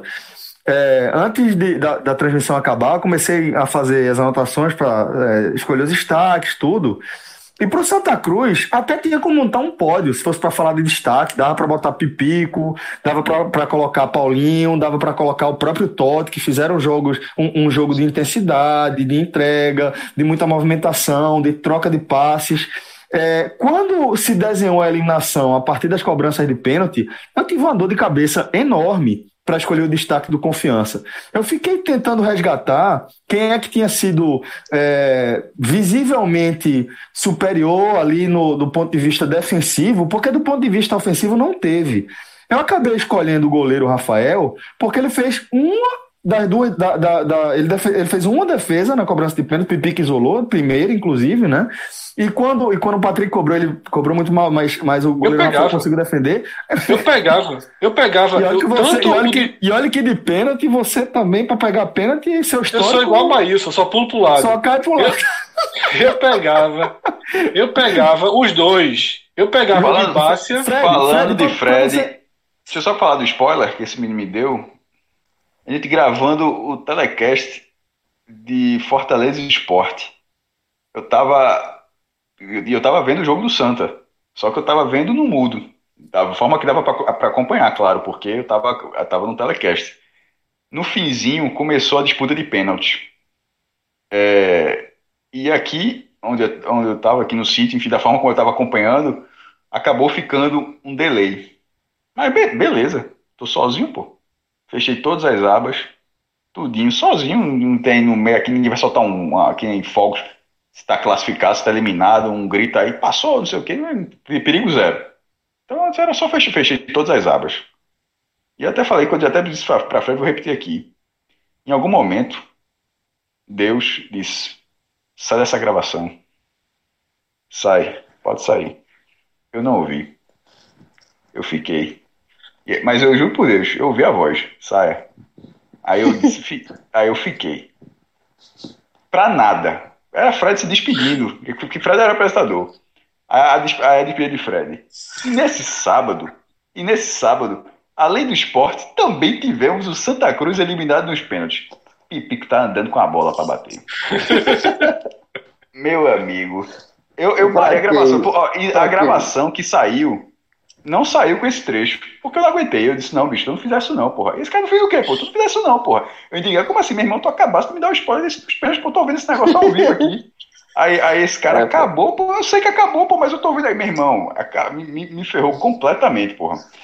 Tirou, é, é, é, tirou a experiência de um jeito que eu, Só não foi, nem, eu nem só não foi lembrava. pior, só pra tu, cara, só não foi pior pra- do que pra mim. Que eu elogiei Pipico e Pipico me faz uma daquela. Não, veja só, quem te conhece. Não, vou ficar calado. É. Mas aí, mas aí só para só pra amarrar o que eu tava dizendo, aí quando, quando o pessoal do, da, do caminhão da produção perguntou, e aí, quem vai ser? Aí eu falei, ó, vai ser Rafael, porque acabou de alguma forma participando ali de forma. é, é, colaborou ali nos pênaltis, né? E quando o Regis, que é quem estava na, na coordenação da minha transmissão, falou: beleza, vou separar as defesas, eu falei: não, se, não perca tempo, não, não tem defesa, não. A única defesa, a única defesa tinha sido justamente a defesa de pênalti. Fora isso, não teve defesa. As duas bolas que tinha ido pro, pro gol antes, de forma mais, mais perigosa, foram na trave, né? O chute de Pipico de fora, é, de fora da área foi meio que no meio do gol, não foi é, tão perigoso. Então, é, a- basicamente, a única defesa que Rafael fez foi justamente a dos pênaltis. E por isso, é, eu concordo com o Fred que é difícil você encontrar nesse time do Confiança alguém ou algum, algum é, substrato que leve você a crer que, ó, se o confiança apostar por aqui, pode ser que ele cometa o crime. Eu não consigo ver o Confiança é, surpreendendo o Bahia em nenhuma circunstância. Nem se ele é, quiser jogar de igual para igual e nem se ele quiser ficar retrancado. retrancado é muito fora da lógica. Ele foi frágil contra o esporte e foi frágil contra o Santa Cruz, que são duas equipes que são indiscutivelmente menos é, é, competitivas, menos eficientes que o Bahia, que o Confiança vai enfrentar nessa semifinal. A única coisa que você pode se apegar aí é a esperança, né? De tipo, ó, é uma campanha inédita, é um time que vem embalado por uma boa temporada, mas para além disso aí, absolutamente nada, né? A última vez que esse argumento foi evocado foi uma polêmica, velho. Foi no velho Agamenon, na, no clássico do Aníbal Bruno, meu irmão. Olha só. A última, não, foi a última vez. Eu disse, ó, a esperança, a esperança, a, última esperança. A esperança, a esperança. A esperança que resta. Não, mas é, é, mais ou menos isso mesmo. Veja, o, o, pro, pro Confiança passar, o Confiança tem que jogar a melhor partida do ano é uma das maiores zebras da história e, da Copa e, do e, e, a, e o Bahia tem que jogar a pior partida em anos. Mas, mas tem que ser um jogando, um jogando nada e o outro jogando correr. Nunca jogou. Porque ele pode ser 0x0 e para os pênaltis, certo? Então veja só, então 0x0 interessa. Se, se, inclusive, se alguém chegar para confiança e falar é, é a maior chance de confiança. É a maior chance de confiança lá para os pênaltis. Se alguém chega, assinar, assina o 0x0 confiança no cartório, leva para o cartório para assinar. Então, fazendo o comparativo com 2018. O que era mais difícil? O que é, o que é em tese? O Confiança segurar o Bahia, esse Bahia, né, em Pituaçu, vazio, 0 a 0 ou Sampaio Correia segurar o Bahia na Fonte Nova com 40 mil pessoas, 0 a 0 como foi? Esse. Esse tu acha esse mais é... difícil do que, do que o Sampaio Correia segurar aquele Bahia? Eu acho mais difícil, porque lá é o contexto de, de final. Que, se o Sampaio Correia chegou na final. De semifinal, pô. Não, é mas, mas, Sampaio, não, mas o Sampaio Correia fez, tinha, tinha um time melhor do que esse Confiança, estava é, num momento melhor, chegou na final, era finalista. Por final, é isso um que eu tô falando, a única coisa que, que a gente pode se, se, Mas se agora pegar em relação à confiança pô. é justamente isso. É tipo, tá embalado, chegou na semifinal, pode ser que é, dê um. um, um é, sei lá, como o João falou, aconteça de o Confiança fazer a melhor partida do ano e o Bahia fazer a sua pior apresentação. Se a gente Veja for para tentar projetar, é por aí, né? Posso, posso ser muito sincero? Hum. Não existe exercício. Não tem nada que a gente possa falar de concreto aqui. Não, não tem. Se o Confiança ganhar, é absurdo. É uma zebra que não tem como a gente ficar explicando por quê. Seria das, seria é das maiores da história da Copa Sim. do Nordeste. É, Mas por que, eu falei de Sampaio correr? Porque o Sampaio Porque já aconteceu. o 0x0 com o Bahia foi uma, da, é uma das maiores zebras da história da Copa claro, do Nordeste. o Bahia esse ano caiu pro River. O Bahia esse ano caiu pro River. Que fez a campanha pífia na Copa do Nordeste. Claro que caiu no gramado ruim, dentro da casa do River é outro contexto. Jogos assim acontecem. O problema é que o confiança que chegou na semifinal da Copa do Nordeste deixou de existir. Esse confiança que jogou contra o Sport, contra o Santa Cruz, é muito limitado, é muito fraco. Muito fraco. Sim, sim, Fez somente esses dois jogos, né? Não, não, não, tinha feito nenhum outro jogo antes, mas ainda assim não. Muito fraco. E o Bahia, e o Bahia, a parada e eu sempre trago essa observação. Claro que quando eu vou falar que a parada ajudou no encaixe de peças que precisavam ser encaixadas, eu não estou considerando uma parada de quatro meses. Porque ninguém quer uma parada de quatro meses. Estou considerando o seguinte: Rodriguinho era aquele jogador que estava naquele processo de ganhar condição física para ir entrando aos poucos. Isso é péssimo no futebol. Péssimo. Porque você entra abaixo dos seus companheiros de clube, você rende menos, você não está encaixado também taticamente, não está entrosado. E aí começa a ter uma certa pressão para o seu desempenho. Não é fácil entrar com um time andando. Claro que ainda era início de ano, no brasileiro o Rodriguinho estaria adaptado, mas para isso ele teria que passar minimamente bem. No telecast eu dei o exemplo de guerra. Contratação boa que o Bahia fez e se tornou um problema. Um cara que não vendeu nada, nada, nada. Acho o Rodriguinho melhor do que Guerra? Acho. Acho que a chance do Rodriguinho dar certo é maior do que a de Guerra? Sem dúvida. Mas ter parado e recomeçado com o Rodriguinho no mesmo estágio físico, com um mês de treino, com todos os seus companheiros de time, deu ao Bahia a vantagem que teria se Rodriguinho tivesse se apresentado dia 15 de janeiro e ter, ter feito a pré-temporada. Então o Bahia pagou caríssimo, inclusive, em termos de salário, porque pagou quatro meses de salário de um jogador que não pôde utilizar o seu salário mais alto dentro do elenco. Claro que com os descontos aí, né, é, possibilitados pela lei. Mas o Bahia voltou mais forte do que estava. Ainda não passou por um grande teste. O Náutico não foi um grande teste, uma versão esfacelada do Náutico. O Náutico também não voltou bem. E o Botafogo também longe disso. Tá? Longe disso. Tendo que nesse jogo contra o Botafogo, um Bahia desfalcado de peças importantes, né? jogou sem Gregory, sem Rossi, sem Gilberto.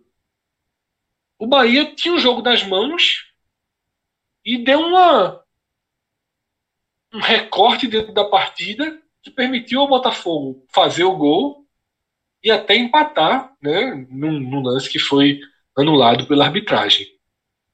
Que tenha sido um passo para lá, um passo para cá, 5 centímetros para lá, 5 centímetros para cá, nesse momento a gente não está discutindo arbitragem, a gente está discutindo que um lance de extremo perigo foi criado e anulado por uma questão de centímetros. O Bahia se colocou em risco. E se leva aquele gol, o jogo poderia ter sido de altíssimo risco em sua reta final. Mas é muito difícil que isso se repita. É muito difícil. O confiança Até pelo susto, velho. Até é, o susto, o susto, o, se ligue, exatamente. É, você fica a lição. Que não pode ter esse tipo de apagão.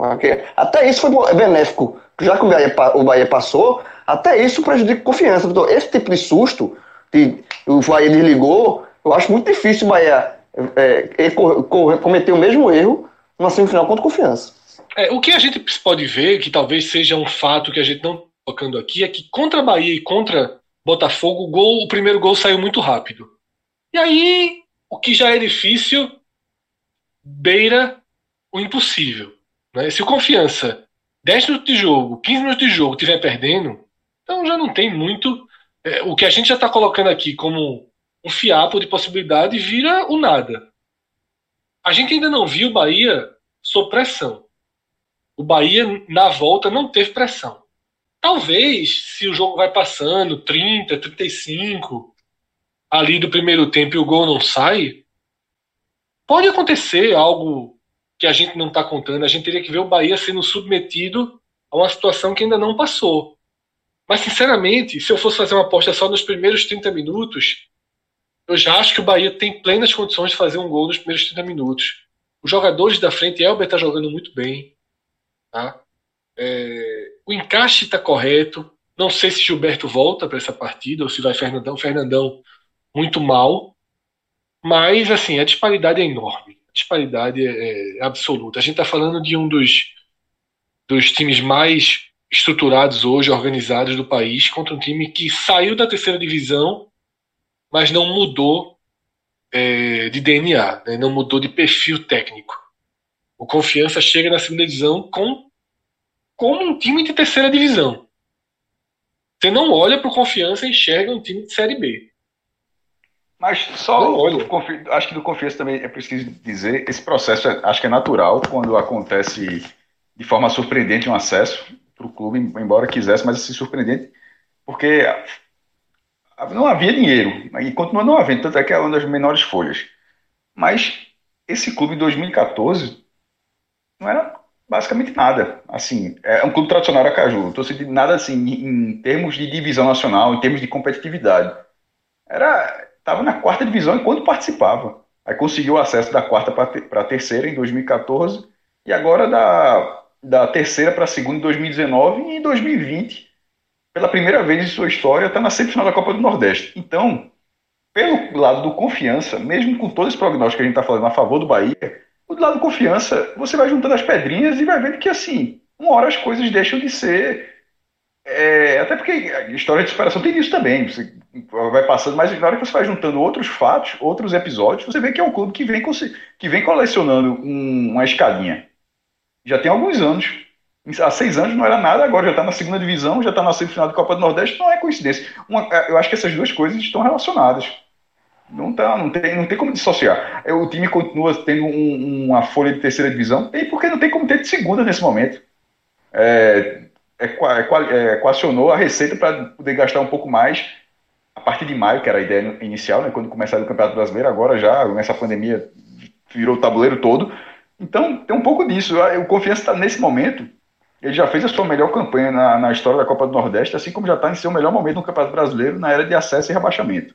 O time não jogava a segunda divisão desde 1900 e acho que 92, numa situação completamente diferente ainda, onde a segunda divisão, onde a terceira divisão, que era intermitente, era a última divisão. Hoje não só a terceira divisão tem todo ano, como ainda tem a quarta. É, muito, é uma situação muito mais difícil, é um cenário muito mais nobre para o clube nesse momento. É, é, vai de franco atirador, mas ao mesmo tempo já botou mais um tijolinho. A gente, num sarrafo completamente diferente, a gente fala do Atlético Paranaense. Toda vez que o Atlético Paranaense ficava entre, entre os 10 da Série A, mais um tijolinho. Aí entre, entre os 8, mais um tijolinho. Vai juntando tudo. Porque na hora que o Atlético consegue uma vaga na Libertadores, você já não trata mais como surpresa. Porque o time há tantos anos já está por ali, entre os 10 primeiros, entre os 8 primeiros, que é natural que ele suba, suba mais duas colocações. Então, no caso do Confiança, se o Confiança fosse o Confiança até 2014 de dois, é, nos últimos 15 anos, até 2014, e de repente está na semifinal da Copa do Nordeste, aí você fala, porra, como é que, como é que esse time chegou aqui? Mas você está vendo que é um time que está num processo lento, porque é a forma como dá para ser nesse momento, mas é um processo que vai andando. Então, eu acho que é, ele já fez uma campanha muito boa, será uma zebra monumental se tirar o Bahia, mas é, ele, ele não é se fosse para qualquer outro time, assim, se fosse Imperatriz. Não era. Se fosse Imperatriz, era uma surpresa muito maior se fosse o Frei Paulistano, se fosse algum time de Natal, que hoje estou tudo na quarta divisão. se fosse o Frei Paulistano, se fosse o Frei Paulistano, tem alguma coisa errada. É, alguma coisa errada. Mas, por exemplo, os times de Natal. Não, na vida, é uma coisa errada do campeonato todo. Então, eu entendi, eu entendi. Mas eu queria dizer, América e ABC, os dois estão na quarta divisão. Se de repente eles chegam na, na, na semifinal, como foi o Campinense? É, no caso do Campinense, o Campinense chegou em duas finais, e nas duas ele estava na quarta divisão, de onde não saiu na, na temporada. Em 2013 foi campeão do Nordeste e em 2016 foi vice-campeão e quase foi campeão. Estava vencendo o jogo do Santa Cruz e tomou um empate no final. Naqueles dois anos, você olha a camisa do Campinense e você ficava. Qual era o debate que o Campinense provocava? Como é que em quatro meses esse clube consegue fazer ser tão competitivo na Copa do Nordeste sem não estar tá tendo desempenho bom no Campeonato Paraibano, porque não estava ganhando, era o Botafogo, não consegue bem no brasileiro. No caso do Confiança, não. No caso do Confiança, você analisa com o que ele já vem fazendo. Na hora que você pega essa Copa do Nordeste, você não, pelo menos eu, você não analisa isoladamente. Você diz, ó, é, é uma consequência do que, daquele momento do acesso do ano passado, que já é uma consequência do outro acesso. É um, é um, é um, é um trabalho lento no, no, que ele, no que ele pode fazer. Mas é 90 a 10. 90 a 10. Não, isso, isso eu só estou dizendo para dizer que o não, entendi, não é, tá certo. que existe na semifinal. Ele é, é um time que, ele vem construindo dentro da limitação dele para buscar, é. para chegar até esse lugar. Agora, mas em relação ao mata-mata. É, eu, pegou um, um gigante pela frente, é 90 Eu não gosto desse exagero, mas eu, dessa vez eu vou com ele. É, um, é 90 10. E na verdade eu até acho que é mais, mas eu vou ficar 90 10 é. porque futebol é futebol. É, o, o 10 aí é do futebol, não é do confiança não. O confiança teria 5. É, mas vamos dar, 10. Futebol. vamos dar 10, 10, 10. É, o cara bateu o escanteio, é o confiança bateu o escanteio com 5 minutos de jogo, o cara cabecear pra dentro. Ah. E aí vai todo mundo pra frente da área e dá bombom o jogo inteiro. Acontece. Acontece. Acontece, acontece. 10%. Aliás, futebol, é, dos esportes coletivos, talvez seja o único, ou dos únicos com muito boa vontade, onde isso acontece. Com a frequência maior do que a compreensível, é, de uma forma do que é compreensível. Porque no basquete isso não acontece. No vôlei isso não acontece. No vôlei é ace, é 15 a 0 de ace. No, no, basquete é 50 pontos. No máximo, no máximo você vai encontrar alguma coisa assim em luta, né? O cara acertar um, um pode é. decidir um. Mas realmente em relação à a, a, a, proporção de esporte coletivo. Não, mas, mas, eu quis dizer, mas eu quis dizer esporte coletivo. Assim, sim, luta, sim, sim, sim. É mais assim, é. mas a comparação de Celso, buscar... é, mas a comparação de Celso é boa e a gente já debateu isso outra vez. Porque nenhum esporte coletivo o gol vale tanto. Exato, exatamente. Nenhum, nenhum esporte coletivo, o gol na verdade, nos outros casos, o ponto, né? É. é. Porque são vários, o né? gol é, o gol dentro do futebol, ele tem um poder de mudança de, de comportamento de jogo, tática e emocional muito grande. O gol vale A muito. mesma no coisa que um murro que, um murro que acerta bem Exatamente. acertado. O, o É. única, o único ponto comparável é um murro. O gol Isso. é um murro. O gol é um murro. É, É, um murro no queixo. Atordoa, Por, atordoa. porque, porque, porque, porque existe a expressão, a expressão sentir o gol. Sentir o murro, velho. É, O é, gol sentiu a pancada ali, né? É. É. Porque muda tudo, né? Porque é, é isso, você tem uma estratégia, você tem uma proposta, de repente você toma o gol, ou você toma um, um golpe assim mais contundente, seja no, no abdômen, seja é, no, no- na ponta do queixo, feito o João, João destacou aí, acabou, velho. Aí tem que, Celso. tem que ir pro coração, tem que ir Deixa pra, eu dar um exemplo, de algum outro tá? lugar. Deixa eu dar um exemplo, utilizando o universo de, das apostas, tá? Você tem um jogo de futebol americano entre um grande, um grande time e um coadjuvante, certo?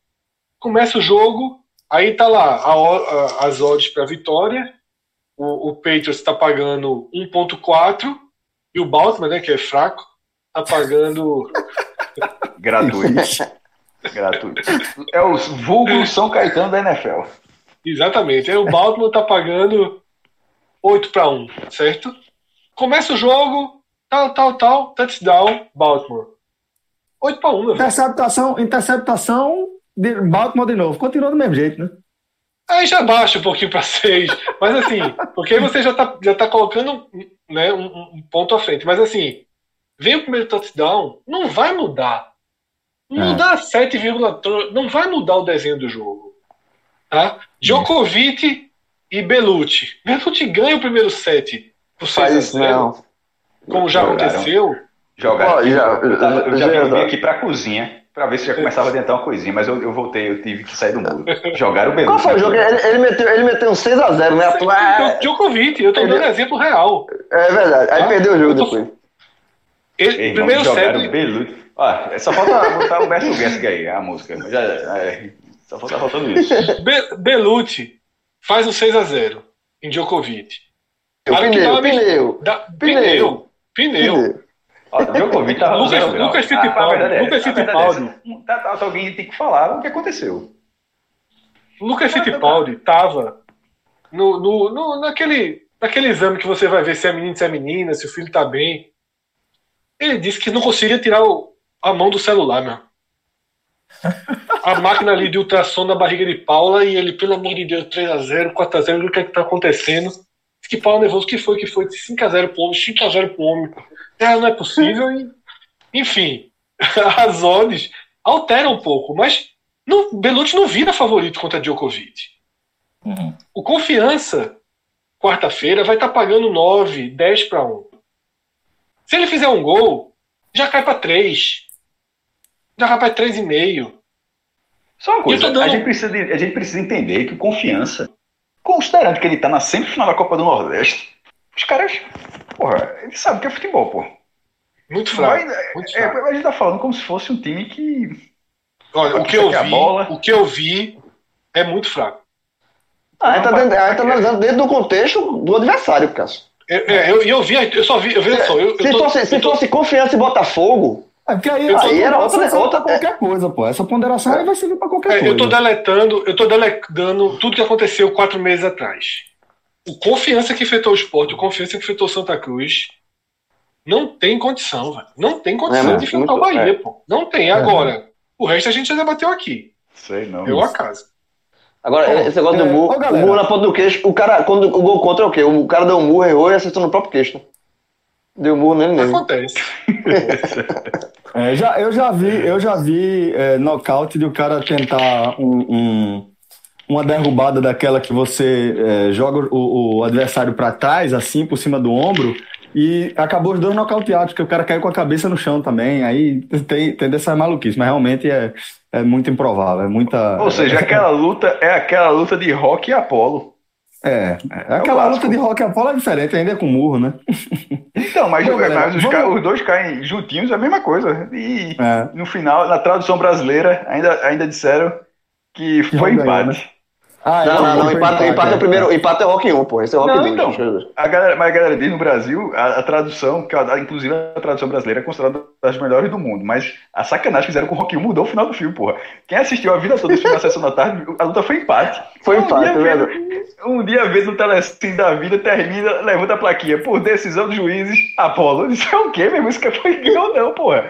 O cara, o cara foi, foi, já pensasse, a galera mudou o resultado da luta, porra, do, do Olha só, galera. Não precisava. N10 lá no N10 Esportes você vai encontrar aí é, uma série de produtos em condições para lá de especiais para você presentear seu pai. Tá chegando aí o Dia dos Pais e você ainda vai encontrar no N10 Esportes. Acabei de dar uma fuçada aqui, produtos com até 70% de desconto, tá? 70% de desconto naquela condição de frete grátis a partir de 100 reais, frete grátis para todo o Brasil, a partir de 100 reais, com aquela condição exclusiva ainda do ouvinte 45 minutos, que é o nosso código, o podcast 45, que garante aí mais 10% na sua compra. Dá um pulo lá, n10esportes.com.br, porque inclusive você vai encontrar camisas aqui do, da, da região, Bahia, Ceará, esporte, de todos os tamanhos, com é, aquela condição de garantia da sua entrega, de segurança, de tranquilidade. Essa empresa aí que é, tem dois centros de distribuição, tem centro de distribuição é, no Nordeste, tem um centro de distribuição também né, em São Paulo, né? E a partir daí você é, vai ter a garantia, a segurança de que sua compra, seu produto aí vai ser entregue com toda tranquilidade, com toda segurança é, na sua casa, beleza? Ô Vem Celso, vem cá, tira uma dúvida. 70% de desconto, frete grátis e ainda tem o código. Já pensasse, Jorge. Meu irmão, Olha só, mais, mais que isso, só você pagar pelo cara e levar na casa dele. Só você vai tá achando ruim, aí. Pronto, vou, fazer- vou melhorar, eu, vou, eu compro pra tu. Eu compro e levo na tua casa. Pego tu no colo e levo. Meu irmão, Ah, velho. aí é, é, ele deixou na casa do gol, velho. Agora é só empurrar pra dentro. É verdade, é verdade. É só conferir, veja lá, feito o João, João tá falando aí, dá aquela conferida em 10esportes.com.br, porque essas condições aí, velho, é, frete grátis a partir de 100 reais para todo o Brasil, com produtos até 70% de desconto e o- a condição exclusiva da gente, o nosso código Podcast 45, velho, fica super tranquilo para você garantir aí o presente do, do Dia dos Pais, né? E particularmente assim, importante, é comprar, importante. comprar camisa, presentear o seu pai com a camisa do time do coração dele, você- já é garantia de que você vai acertar no presente, né? Não tem erro, não tem. Não tem erro, não tem erro. Então é isso aí, galera. n10esportes.com.br. E agora a gente segue a nossa análise com as semifinais do Campeonato Pernambucano, Galeto, chegando à sua reta final, onde a gente vai ter Santa Cruz e Náutico de um lado e do outro lado Salgueiro e Afogados. É, vamos começar aqui pelo clássico, né, velho? Como é que vocês enxergam Os dois são clássicos, viu? Estão chamando de clássico Ca- sertão. Salgados. capi- afinal, afinal, é capital. a, afinal, é. Qual é? Salgado. Foi Cascadoso, foi? Salgados. Cascadoso, foi? Cássio Cardoso. Muito bom, muito bom, muito bom, Salgados. muito bom. Veja só. é, a- a e afinal vai ser capital vai ser sertão, né? Isso aí, tá certo. É, isso já tá definido aí, né, velho? É saber quem serão os representantes. Eu acho, É. eu acho muito curioso isso, apesar de ah, começar pelo clássico, eu começaria mais por isso, pelo viés de ter essa final, porque é a quarta, vai ser a quarta vez desde que esse sistema foi implantado. É, até então, esse sistema ele foi implantado em 2010, esse sistema de mata-mata, né? Porque o campeonato estava meio moroso, enfim, ganhava turno direto, a gente até abordou isso aí. Ou seja, não era mais. Não é porque não merecesse, pelo contrário, tanto merecia que ganhava os dois turnos, mas é porque o campeonato sendo local era bom ter um princípio de ter uma final. Então a galera criou a obrigação da final. Eu, eu sempre fui a favor, inclusive, de ter a final. Mas isso fez com que o o interior passasse a ter chances, coisa que não tinha antes. E agora vai ser a quarta vez. A gente, inclusive, tava, a gente estava num debate. Eu lembro que se fosse o retrô, não seria interior, porque o retrô não é interior. O retrô seria considerado no, no, no- contexto de times intermediários na final, mas não de times do interior. Com, a- com Salgueiros Afogados, e Afogados, obviamente, não tem qualquer dúvida. É o interior que está na final pela quarta vez. E o que é curioso, o que eu queria falar, é justamente o fato de ser três vezes com o Sertão. Eu, eu, eu coloquei no blog, até escrevi isso até há pouco, enquanto a gente estava aqui. debatendo também, tuitei isso aqui, que era é, o Sertão quase não existia no Campeonato Pernambucano. O, o, o, futebol do interior de Pernambuco, ele era mais ou menos até Caruaru. Era o Vitória, é, tinha o Central, tinha, tinha o Porto, tinha Ipiranga ali, subindo mais um pouco, Santa Cruz Capaz. Tinha Garanhuns, né? 7 de setembro. Garanhuns, assim, mas era um agreste, é, terminava no agreste. E de vez em quando, de forma intermitente, tinha os clubes de Serra Talhada. É, lá no passado, acho que teve o comercial de Serra Talhada, no início dos anos 80. Aí volta nos anos 90 com o Ferroviário de Serra Talhada. Depois surge o Serrano de Serra Talhada. E depois o Serra Talhada de Serra Talhada. Quatro times da mesma cidade. Por quê? Porque eram sempre figuras intermitentes. Um jogava dois anos, saía de cena, entrava três anos e tal, e, e assim, e, e, seguia assim. Teve Petrolina também, chegou até a ter dois times, com Petrolina e o primeiro de maio. Eu sou o primeiro é um de maio. diferente, né? É, de maio. é, o primeiro de maio e o Petrolina, mas é um sertão diferente, porque é o sertão de São Francisco, é um sertão com com, com, a, com, com abundância, de, abundância de água, que, com uma região riquíssima, uma cidade rica que é Petrolina, mas que no futebol acaba não se desenvolvendo tanto, tem já tem uma influência enorme de, de, de clubes de outros estados, a própria distância, 700 quilômetros, tem que ser um trajeto avião, ou seja, não era, não era muito barato. E o Salgueiro mudou essa história. O Salgueiro ele começa ali em 2005, entra no Pernambucano em 2007, na segunda divisão ele foi o campeão e entrou, acho que um ano depois, e foi se firmando essa semifinal do Salgueiro é a oitava semifinal do Salgueiro em 10 anos, pô. Assim, é como se fosse o quarto grande. Pra, pra é, um dado, é um dado, veja, esse dado aí é gigantesco. 8 em 10. É, e se, é impressionante. Eu vou colocar agora 8 em 11, porque ele não foi semifinalista em 2010. Mas vamos colocar para os, os 11 anos, que são os 11 anos que tem esse formato, de 2010 a 2020. Ou seja, 11 anos. Número de semifinais. Náutico Esporte 10, Santa Cruz 9 e Salgueiro 8. Aí depois vem o Central com três. E agora o Afogado já tem duas. Então o número do Salgueiro, e ele já, já, já são oito semifinais, com duas finais e uma possibilidade enorme de ir para a terceira final. E se ele não for, é outro clube do Sertão. Então, assim, é um cenário muito diferente, que ele foi proporcionado a partir de um regulamento que foi criado para isso, mas que ainda não mudou a história de o fato de Pernambuco não ter um, um campeão no interior. É, só dois estados não têm campeão no interior: Pernambuco e o Rio de Janeiro. Se você falar até Brasília, que não é um estado, é um distrito federal, onde não existem outras cidades, todas são cidades satélites, não tem prefeitura, é uma, uma estrutura governamental completamente diferente, mas ainda assim, as cidades satélites já tiveram é, vencedores no campeonato do Distrito Federal, se você quiser, entre aspas, o interior. E nem, em todos os outros estados também, menos Pernambuco e Rio de Janeiro. Pernambuco vem batendo na trave, eu acho que vai ser difícil esse ano, vai continuar, continua sendo difícil, mas é muito legal é, que, a, que a semifinal tenha do outro lado, tenha sido Salgueiro e Afogados. Bota esses dois times se enfrentaram no ano passado na disputa de terceiro lugar e agora em jogo único que deu Afogados. Foi o jogo que botou Afogados na Copa do Brasil, que ele está fazendo essa campanha esse ano.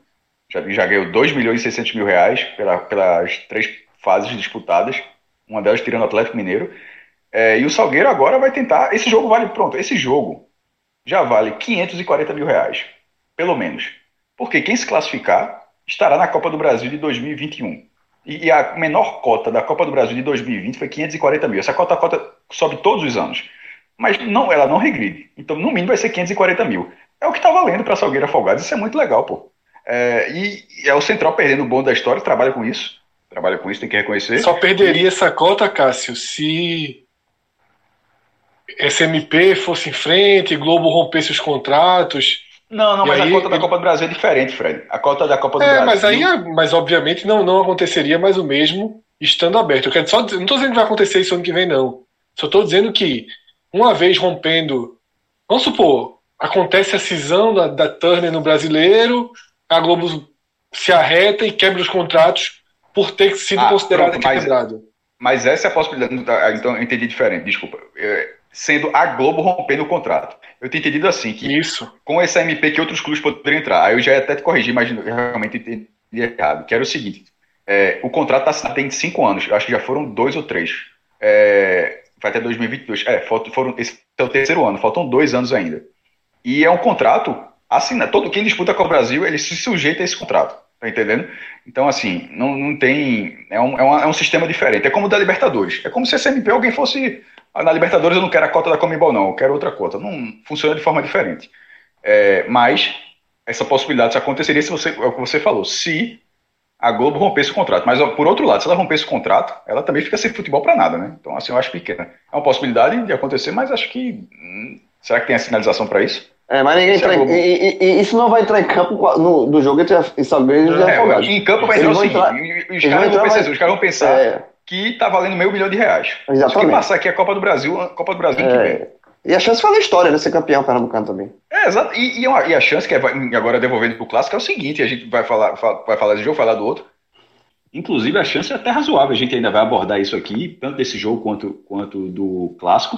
Mas é, eu não participei do telecast de, de Central e Náutico, Náutico Central. Só queria deixar claro que assim, que a atmosfera de um jogo de um grande contra o intermediário, assim, fica uma coisa completamente diferente. Fica realmente um jogo aberto. Porque o Central não jogou nada, o Náutico não jogou bem também, mas assim, a outra vez que esses times se enfrentaram, tinha 42 mil pessoas no estádio. Dessa vez não tinha ninguém. Então, faz a diferença. Isso pode fazer diferença também nessa disputa pelo título. Vamos, vamos tentar só bater aqui esse primeiro lado da semifinal. Quem vocês veem com favoritismo entre, entre Salgueiro e Afogados?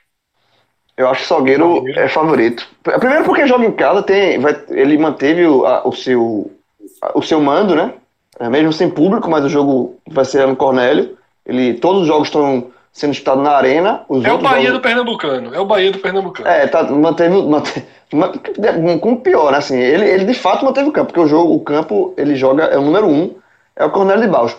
E também porque o Afogados, o Afogados, o Afogados tem, os- tem mérito no ano. Então, eliminou o Atlético Mineiro, é, eliminou o Retrô. Eu assisti Retrô e Afogados. O Retrô foi melhor do que o Afogados. O Retrô foi melhor do que o Afogados no jogo inteiro. Mas o Afogados aproveitou. O Retrô é, é, criou chance e não aproveitou o Afogados. Cara, O. Afogados foi É muito casca. beneficiado pela arbitragem, né? Muito beneficiado pela arbitragem, o Afogados. É, e, e Mas assim, também tem mais em, em relação, em relação a não fazer uma grande partida e passar, se fosse a primeira classificação na história do Afogados, acho que a leitura é diferente. No momento que o time vai conseguindo as classificações, tem Já alguns jogadores ali que, que já, já sabem o ritmo do jogo, como É, funciona também. eliminou, foi, é, caiu nas quartas em 2018 e agora a segunda vez seguida na semifinal. Ano passado eliminou o Santos nos pênaltis. Mas assim, É. o jogo, olhando por bola, a bola, o Retrô, de novo, o Retrô jogou mais bola do que o Afogados. O Afogados passou, mas o Retrô jogou mais bola. E o Salgueiro é, fez uma primeira fase melhor, né? E joga em casa. Então eu acho que o, o, o favoritismo do Salgueiro é bem. É, é- é favorito, mas também não é um grande favoritismo. E pegando a questão do percentual que a gente falou na Copa Nordeste, eu diria que é 65 a 35 pro Salgueiro. Por aí. Eu acho que fica nesse percentual também, é, beirando 70. Eu, se É, eu achei falei da casca, eu, eu- se eu falei da casca do Afogados, era em relação ao retrô. Agora, do Salgueiro em relação ao Afogados, aí, meu amigo, é casca de dinossauro, velho. Aquele. O Celso deve saber. Aquele... Mas porque o Salgueiro tem, tem jogador, tem um time muito mais é, preparado para esse tipo de situação. O clube, como o clube, na verdade, porque o Salgueiro até muda algumas peças, mas é um clube que já, já vive isso aí há, bastante tempo.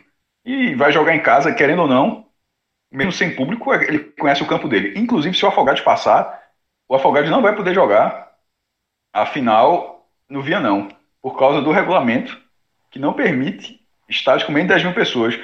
Eu já até Mesmo saber se faria diferença. É, Eu, eu procurei fazer, eu procurei saber se faria diferença. Não faz. não faz. é bizarro. É bizarro, não vai ter público, pô. É. Mas enfim, É, você só mais pra- precisa se passar, mas em tese não faria. É, só para deixar o meu, minha visão, assisti também Retrô e Afogados, jogo horroroso. Né? Baixíssima qualidade técnica, assustadora. Eu não vi, não. Melhor, foi melhor do que na Náutico Central. É, na final central eu tava, eu tava na estrada, eu não vi nada de Náutico. Na verdade, vi dos 35 para frente do segundo tempo, vi no meu Eu celular. achei o jogo do Retrô e Afogados melhor. É, e aí o seguinte, o jogo realmente o Retrô foi melhor, e é preciso deixar claro aqui, né, no final de semana em que a arbitragem de Pernambuco é, conseguiu ser questionada em três jogos, né, foi questionada em Bahia e Botafogo, foi questionada em Náutico e Central, no jogo do Retrô contra o, contra o Afogados, assim, tem uma, tem uma, como é o nome, vocês que assistem lembram bem do, do golpe de Karate Kid? O da, da do, do único de o Daniel San, né? Que ele Da águia, levanta. Exatamente, O aquele, da águia, né? O da águia, da águia. Isso, exatamente. Veja só, aconteceu aquilo dentro de campo. Impressionante. O jogador, o jogador do Afogados acerta o rosto. É da garça, tá? Jogador do Retrô. Dei, dei uma conferida ao golpe da garça, não é da águia, não. Isso, águia, garça, seja o que for, Júnior Juazeiro, ele acerta o rosto do jogador do retrô. Impressionante. Ele, inclusive, ele é substituído depois. Pedro Manta percebe que o árbitro é, é, deixou de expulsar, substitui seu atacante, porque qualquer coisa que ele fizesse em campo, logo na sequência, deveria ser expulso. Treinador, né? Treinador, ainda, treinador. É, já, já viu, já viu Teodoro muito nessa vida. e ainda tem um pênalti não marcado também para o Retro. Então foi muito prejudicado, muito prejudicado. A arbitragem de Pernambuco segue uma arbitragem terrível. Tá? Segue sem condição de, de tocar jogos decisivos. São muitos erros, muitos lances questionáveis e, e dessa forma acabou sendo um jogo bem injusto, uma classificação bem injusta. Tá? Não é porque são dois times pequenos, dois times de torcida mínima, que a gente pode é, relevar uma interferência tão grande no resultado. Né? Não, não tem o mérito aí do Afogados é um mérito circunstancial. Um mérito circunstancial. Ele foi muito beneficiado pela arbitragem.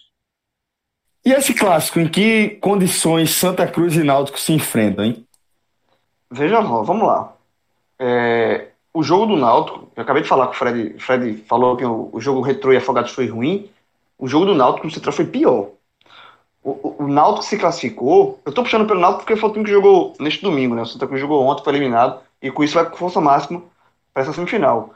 É, o Náutico, ele venceu porque o Central conseguiu ser pior que ele mas é um time que é, o torcedor do Náutico tem muito mais, e basta ver os comentários na, nas redes sociais, tem muito mais motivos de crítica e preocupação do que qualquer motivo de comemoração por estar na semifinal. É, porque o, o, futebol que, que o Náutico vem jogando é um futebol muito pobre, sem criatividade, é um time que tem a, até tem a posse de bola, o Náutico chegou a ter mais de 60% de posse de bola, 70%, quase 70% contra o Central no primeiro tempo. Mas é um time que não sabe o que fazer com a bola. É um time que o, o, o trio de ataque, que é, é a esperança, é, é, é o ponto mais forte, pelo menos no papel, não funciona. E eu acho que passa, isso muito passa. Eu falei muito isso, né? A gente falou, comentou muito isso no telecast do jogo. Passa muito por, por dar o pouso, é, é, dar um jeito no esquema para que usufrua desse, desse, desse trio ofensivo, para esse trio ofensivo ele renda, mas o fato é que o futebol, o Náutico não, Náutico não voltou bem. Náutico, na verdade, o Náutico não, já estava bem, né? O Náutico não, fez, não faz uma boa, uma boa temporada. É, e a volta, depois da parada, a esperança é que o Náutico voltasse melhor, com apresentasse um, um, uma cara de, de um futebol mais convincente, mais ofensivo, e tá longe disso. Então, assim, diante do, do Santa Cruz, que vem com a força máxima, Santa Cruz foi eliminado na Copa do Nordeste, mas a gente também nesse programa aqui já, a gente já falou que o Santa Cruz jogou melhor do que a confiança. É, e faltou ao Santa Cruz talvez um pouco mais de ousadia para sair do seu, da sua forma de jogar, é, que é a forma de jogar mais retraída e tal, e que procura, que, que dá mais bola para o adversário. Se o Santa Cruz tivesse invertido isso, confiança, confiança é, fosse mais confiante no seu, no seu poder ofensivo, o Santa Cruz poderia ter se classificado. E nessa semifinal, o Santa Cruz, pelo desenho do jogo, do Náutico ter posse de bola, mas não saber o que fazer com a bola, e o Santa Cruz é, ser um time que espera e joga no erro do adversário, é, o cenário desenhado para esse jogo, além de o Santa Cruz ser um time mais, mais bem treinado, melhor treinado, um time mais, mais, mais arrumado do que o Náutico e o Dalpozo, o cenário mostra o Santa Cruz, na minha visão, bem favorito. Pelo, pelo desenho do jogo e pela, pela, pela situa pelo momento dos dois times. O Santa Cruz é um time arrumado na mão de, de Itamachule, é um time que sabe o que fazer e vai jogar contra o Náutico dentro do seu, da sua forma preferida de jogar. E o Náutico vai ter a posse de bola e até agora, pelo que vem mostrando, não sabe o que fazer com a posse de bola. Então, ter uma posse de bola dentro do adversário que quando rouba essa bola sabe o que fazer, é, é, é, é pode ser fatal. Então, acho que o, que o Santa Cruz é bem favorito para esse jogo. Inclusive, eu acho que é até um, pode ser ligeiramente mais favorito do que o Salgueiro contra Afogados. João, minha análise prévia desse jogo, ela é basicamente a mesma que eu fiz para Santa Cruz e Confiança. Eu vejo que é um jogo que passa muito pelas mãos de Tamar Shirley. Por quê? Porque o Santa Cruz ele precisa encontrar uma forma mais efetiva e mais eficiente de jogar contra times que não têm superioridade, seja técnica, seja de evolução e padrão de jogo.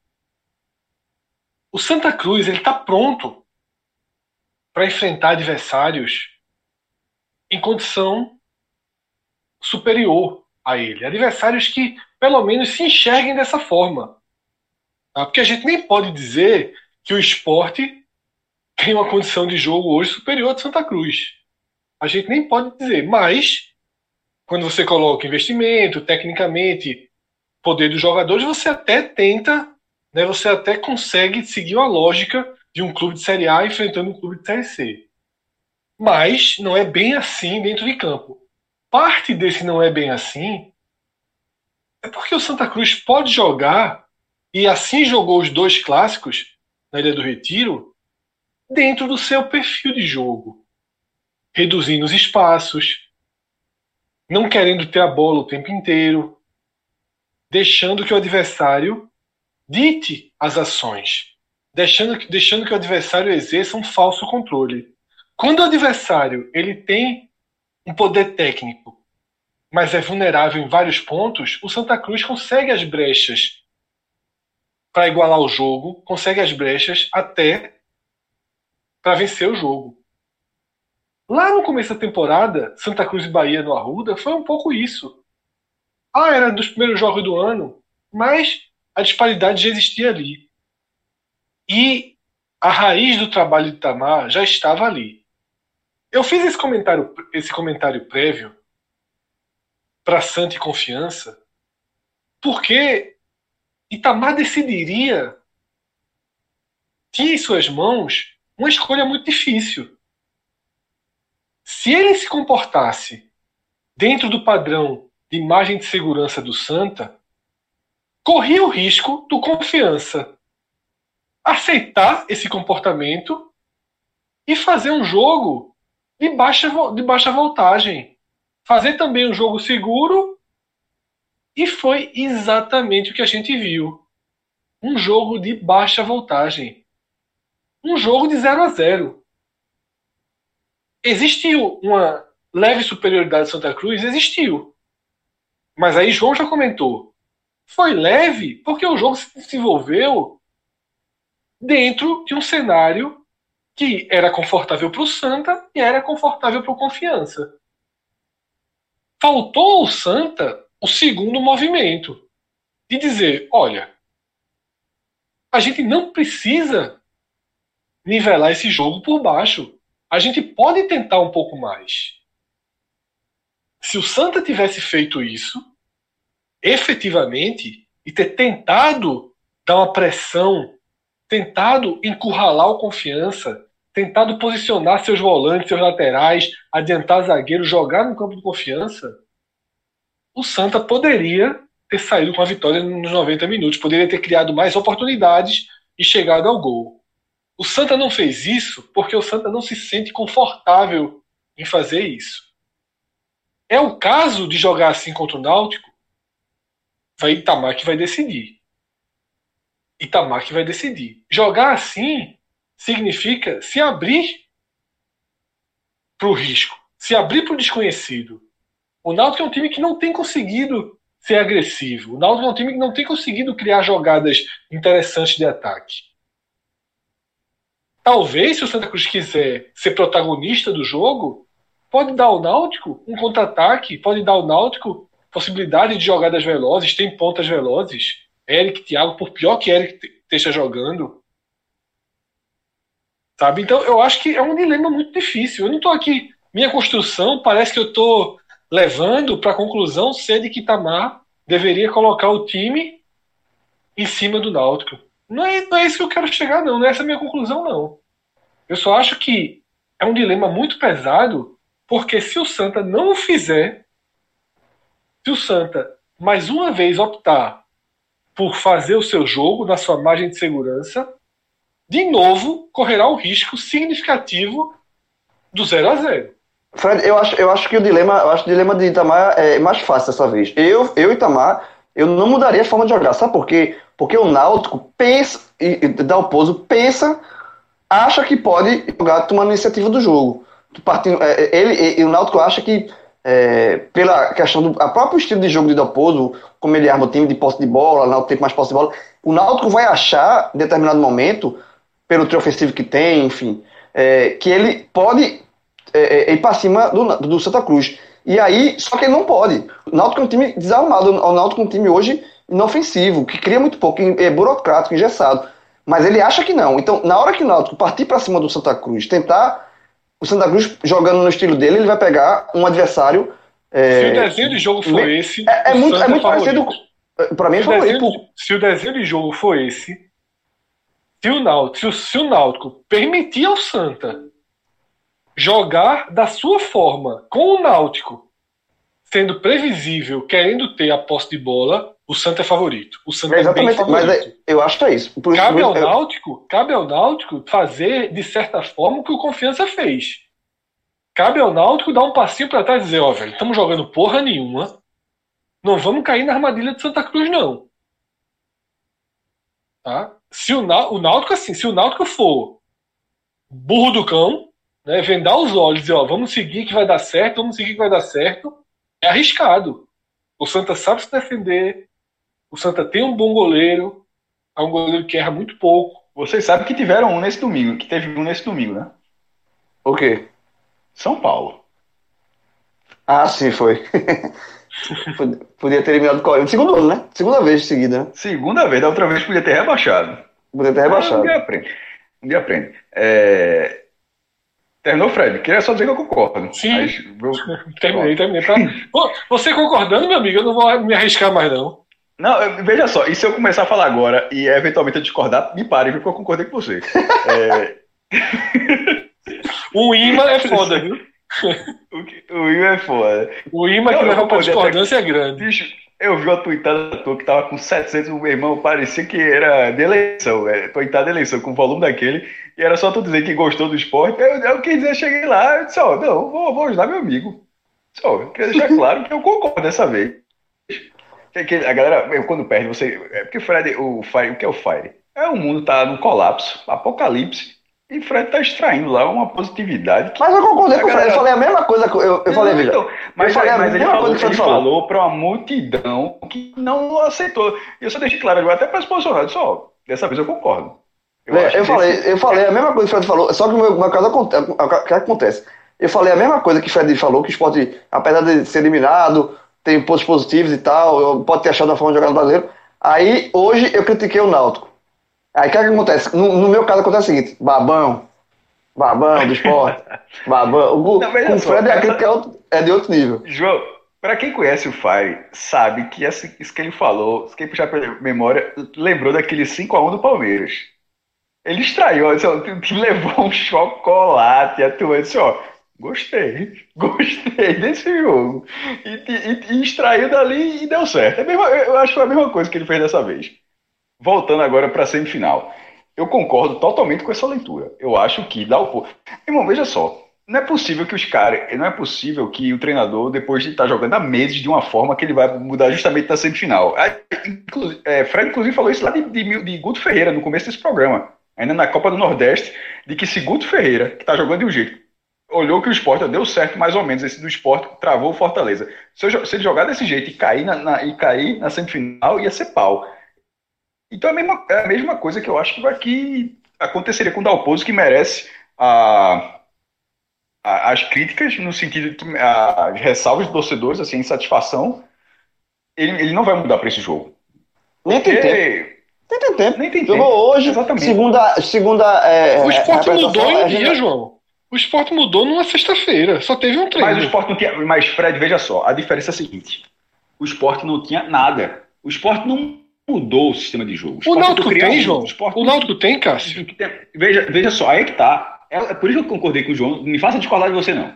Me faça discordar de você, não. Eu, João disse que tem. E tem. Ele, o que é abrir esse, o que seria mudar esse sistema de jogo? Ele tem esses três atacantes na, cabe, na cabeça dele e de muitos torcedores também. E de certa forma, de quem acompanha o futebol, porque eu acho que era para estar tá rendendo. O cara disse, pô, como é que não está rendendo o ataque?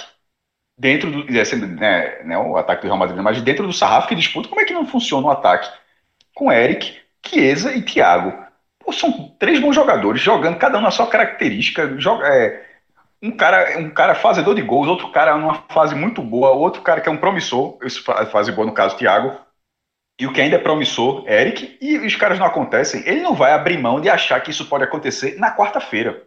Ele até ele pode, de repente, acontecer uma eliminação, ter uma cobrança ainda maior, ele perguntar, ele tentar, ele ah, não dá para ser os três, vai ter que ser dois, vai ter que ser recuado, vou tentar outra coisa e tal. Mas para essa quarta-feira ele não vai perder a convicção desse ataque que ele está escalando desde é, e então, Eric e Thiago, justamente cara, nesse jogo. E Eric e Thiago é, não tem esse perfil de ajudar muito a recomposição, de serem atacantes com poder defensivo, né? São atacantes realmente mais agressivos. Eu acho que, que tem que funcionar. Seja, é, uma assim, aposta, é, uma, é, uma, é aposta. Quando ele bota os três, ele, tá, ele, ele, ele, tem essa, ele tem esse perfil que você falou, mas ele está apostando nos três. Essa aposta até agora ele está perdendo. Mas ele não irá abrir mão dessa aposta no clássico. É isso que eu, é isso que eu acho.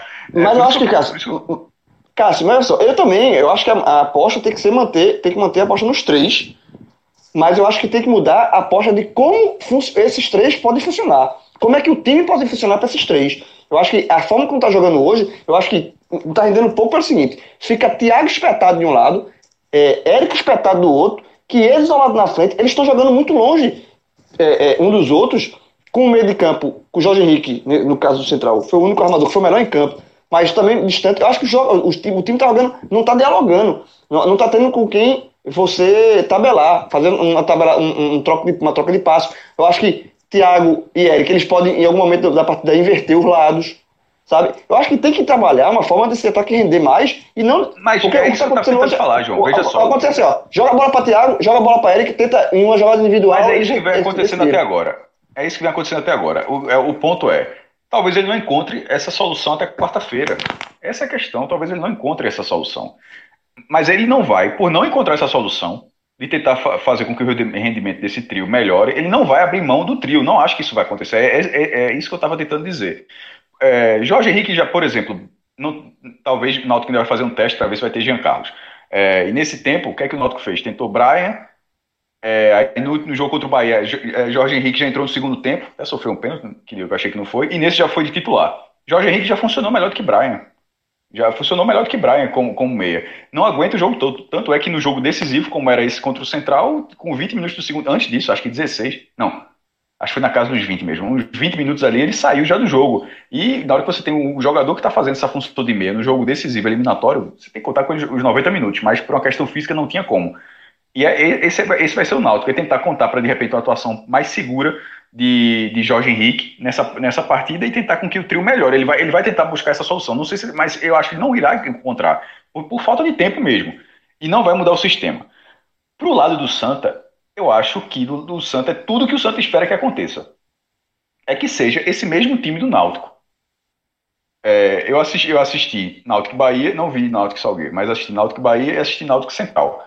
É, é uma volta de temporada e tal, mas querendo ou não, Santa Cruz voltou, já ganhou, já ganhou um clássico, é, depois ganhou do River e no jogo contra o Confiança foi eliminado, mas teve as chances para eliminar o adversário, porque o bola na trave foi melhor. É, no caso, para essa partida, o que o Santa Cruz torce, se é que é possível fazer isso, é, em relação à formação do adversário, é que o Náutico venha jogar, venha do mesmo jeito que vem vindo com a esperança de que o mesmo time possa fazer uma coisa diferente, ou seja, tentar sempre um resultado diferente com coisas iguais. O Náutico vem tentando fazer isso. E você até acha, achando possível que isso seja possível. No caso do Santa, mas isso é para quem está torcendo a favor. Né? No caso do Santa que está torcendo contra, eu, eu acho que não vai acontecer. Disse, oh, meu irmão, vem desse jeito aí que você não vai melhorar daqui para quarta-feira, não. Não vai. E com, essa, com esse sistema que você joga e do sistema que eu jogo, é muito melhor para o Santa. Qualquer, se o Náutico ficar menos, se o Náutico ficar menos ofensivo do que ele se propõe a ser, eu acho que é muito prejudicial ao Santa. Esse Náutico, esse, esse Náutico que joga, que começa o tempo todo, como foi o Central, que tenta jogar o tempo todo campo ofensivo, um Náutico que contra o, é, mesmo contra o Bahia, que não, não, conseguiu, tecnicamente não conseguiu, mas que parecia que em algum momento queria ir para trocação. E não tinha, não, não fazia o menor sentido. O, o jogo pedia, claro, que o time precisava vencer, mas assim, tecnicamente não fazia sentido que aquele jogo, de algum momento, é, resultasse naquilo. E se foi esse Náutico mais ousado, O Santa Cruz é um time inteligente. Foi assim exatamente contra o esporte. Era o esporte, o, o clássico da ilha, era o esporte precisando do resultado e o Santa Cruz tranquilo. Talvez ele não tenha aquela tranquilidade para esse jogo, porque querendo ou não, ele para classificar dali não, não mudava absolutamente nada para o Santa, aquele clássico na ilha, na ilha. Só o fato de poder eliminar o esporte, nesse agora ele vai estar tá com a, a, a situação dele em jogo na, na partida. Mas se ele mantiver aquela tranquilidade que ele teve contra o esporte, o que foi? É um time contando com, com boas atuações do goleiro, e, e, e, o goleiro parece ter essas boas atuações, é um goleiro regular, é, jovem e, e, provavelmente uma das revelações do Campeonato Pernambucano. E, um, um, um meio de campo inteligente, pô, para trocar, trocar essa bola. Pra to, desculpa, trocar, para tocar, pra tocar essa bola. Pipico ter perdido pênalti assim contra o Confiança é irrelevante. Tanto que João falou que durante a partida que Pipico deu trabalho durante a partida. Então, assim, não é a atuação de Pipico não vai ser é, por causa de um, um, um, chute isolado. Aquele, aquele atacante que num clássico, inclusive ele tem já, já tem e faz gol, e faz gol no Náutico. Exatamente.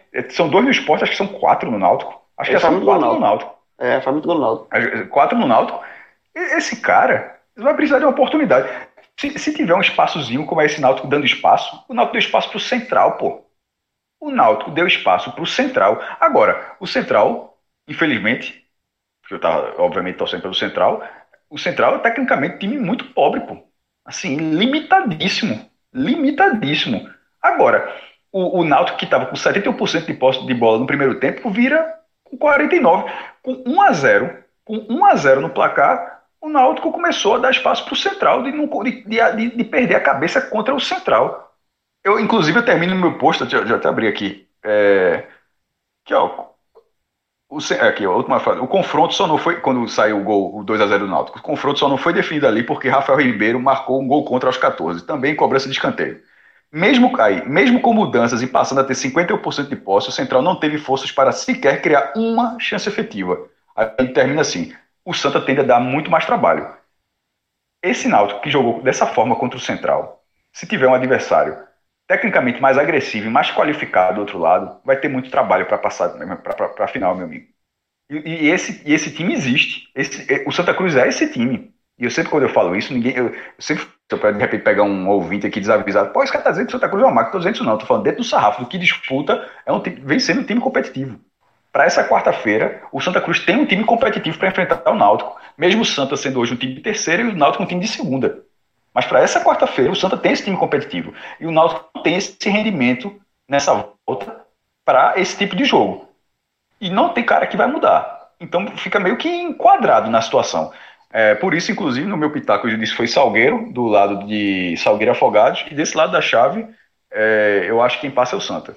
Eu acho que passa o Santa. E o favoritismo aqui, eu, eu tô entre 65, 35 e 70, 30 pro Santa. Porque é, é, é um time preparado pro jogo, pro estilo que o jogo que vai acontecer, um time muito mais bem treinado e um time que fez um primeiro, uma primeira fase do Pernambucano atropelando todo mundo e que vem de uma eliminação. A eliminação do Santa deixa o time mordido. O time não quer, o time não vai querer ser eliminado duas vezes seguidas assim, em poucos dias tendo a campanha que tem no Pernambucano. Eu acho que o Santa Cruz é mais time, tem jogadores mais, mais, mais experientes, Pipico, Paulinho, próprio Didira, Vitor Rangel, assim, é, é, bem melhor o momento do Santa individualmente e coletivamente do que o Náutico. É 70-30, 65-35 talvez pela, pela, pela, pelo clássico, mas 70-30 talvez seja mais pelo cenário que o jogo se desenha, seria por aí. Vou bem, vou bem na contramão, de jeito nenhum. Tem essa margem toda Longe disso também. O Santa não tem, não demonstrou, sabe, é, capacidade de ter uma super criação de jogadas. É por isso que eu digo. É claro, um fator psicológico, Fred. Se tiver, já sei, o impacto do confiança, o quanto vai chegar quarta-feira. Realmente eu não tenho como dimensionar isso. É, mas veja só, se Dalpozo fizer o jogo mais previsível que existe, a chance do Santa aumenta. Mas é um clássico. Eu não acho que o Náutico vai ser tão inocente do Rosarinho assim. Então, eu não vejo essa margem toda.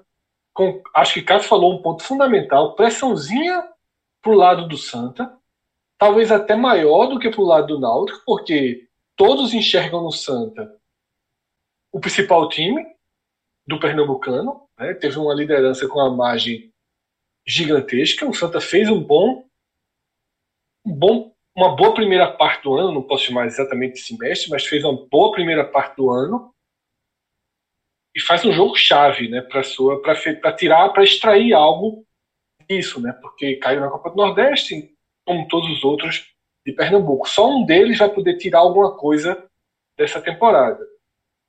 Acho que o favoritismo do Santa existe, mas é muito, muito na dividida. Eu iria 55-45. Vai pro onde, Cássio? Veja só. Fred, é, tu considerou o dano, o dano, psicológico da eliminação contra o Confiança? Sim, sim, sim o, claro. o, desenho de hoje, o Santa pressionado. Não, e, e 55 para quem? Pro Santa. Eu acho que o Santa é favorito. Pronto, pronto. só para confirmar. Justamente, um time que vem de uma eliminação, um time que está na terceira, uma divisão abaixo do outro, e ainda assim esse time tem um percentual acima do outro, mostra que ele está ele tá numa condição melhor, bem melhor. Porque Vamos supor que o Santa tivesse tirado confiança, tivesse feito. Eh, talvez esse jogo nem fosse quarta-feira, inclusive, ou se fosse, fosse com, é, ia ser com time alternativo, né? Se a FPF é, batesse o pé. Mas, mesmo com um cenário adverso, o Náutico sendo o salário em dia, o Náutico com um, um, time mais equilibrado nesse momento, e mesmo assim, nesse cenário todinho, o Santa Cruz, o Santa Cruz consegue chegar com esse favoritismo. É porque realmente é. Então, a gente vai ficar dizendo 55, 60 e tal, mas ele tinha tudo para não ser, pelo começo do ano, pela forma do, do ano do Náutico, pelo, pelo ataque que o Náutico formou.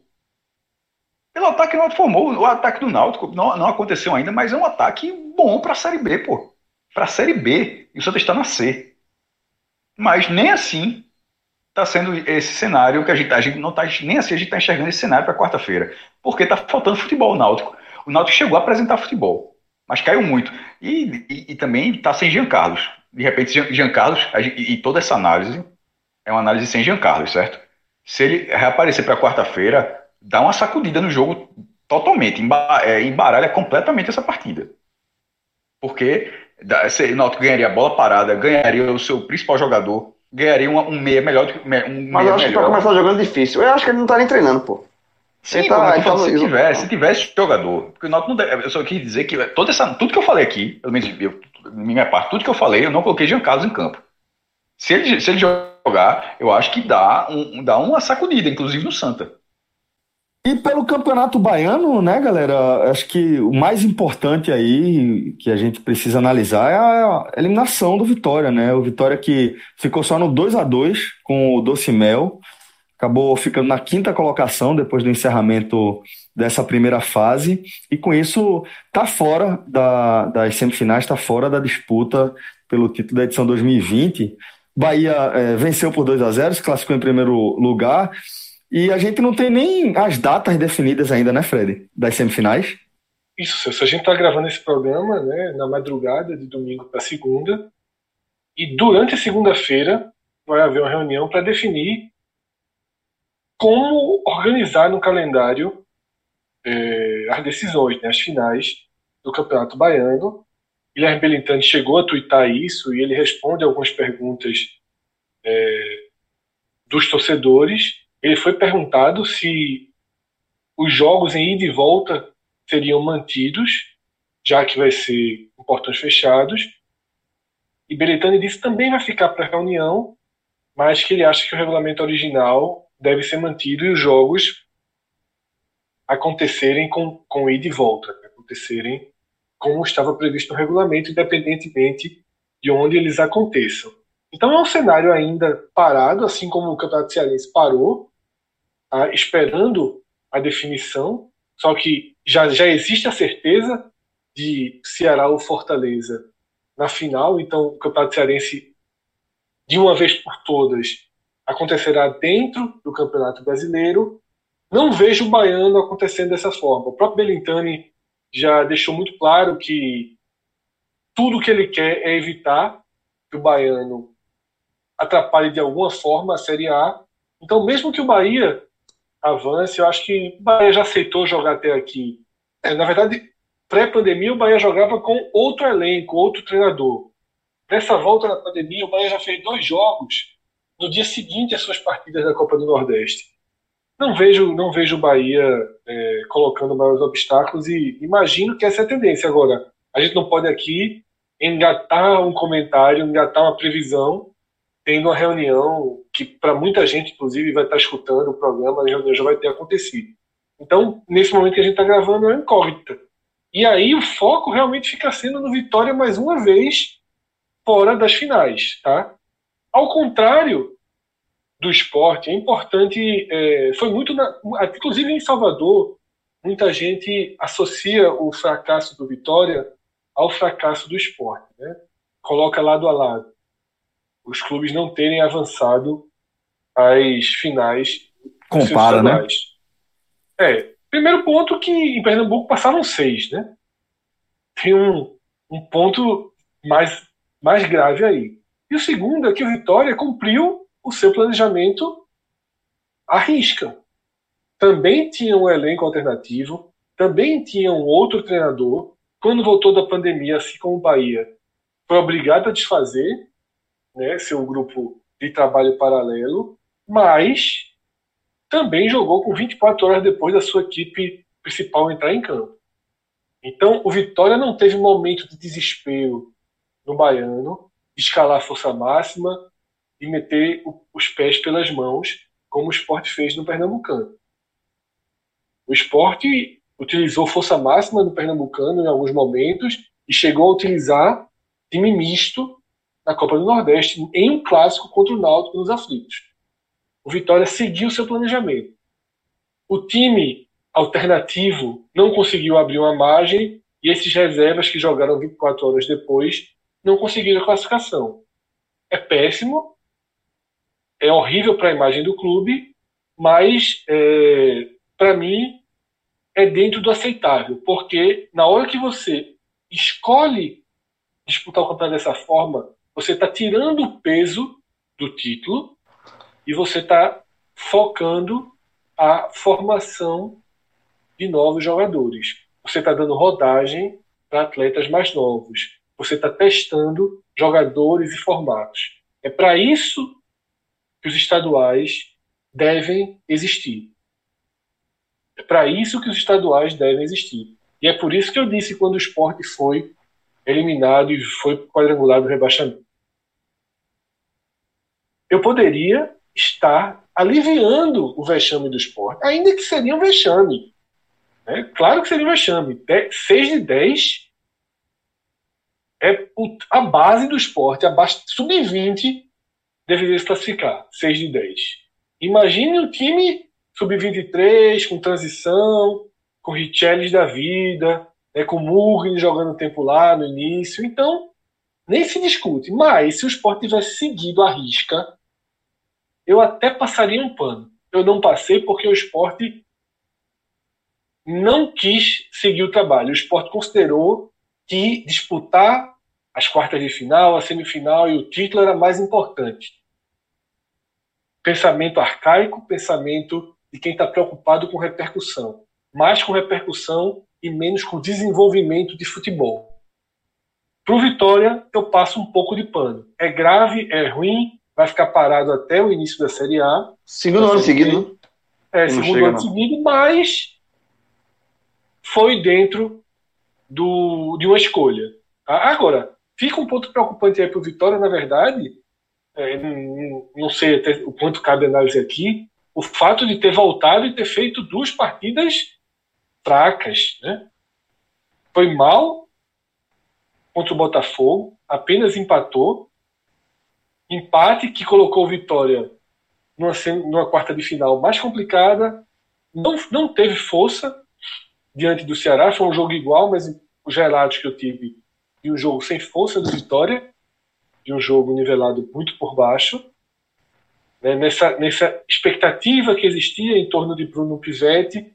Enfim, no final das contas, eu acho que fica uma frustração uma oportunidade perdida, porque o Vitória ganharia mais, mais partidas, usaria seu time principal, naturalmente, para se preparar. Perde essa chance de preparação. Mas acho que é diferente do esporte. Eu acho que não, não fica um vexame histórico, não fica nada de uma Até porque não tem quadrangular do rebaixamento para disputar, né? O, é o que a gente falou. O que, a mancha do esporte, lógico que o esporte não se classificar em seis é vergonhoso. Mas a mancha tem que entrar aí. O esporte vai ter que entrar em É, já teria sido esquecido, João.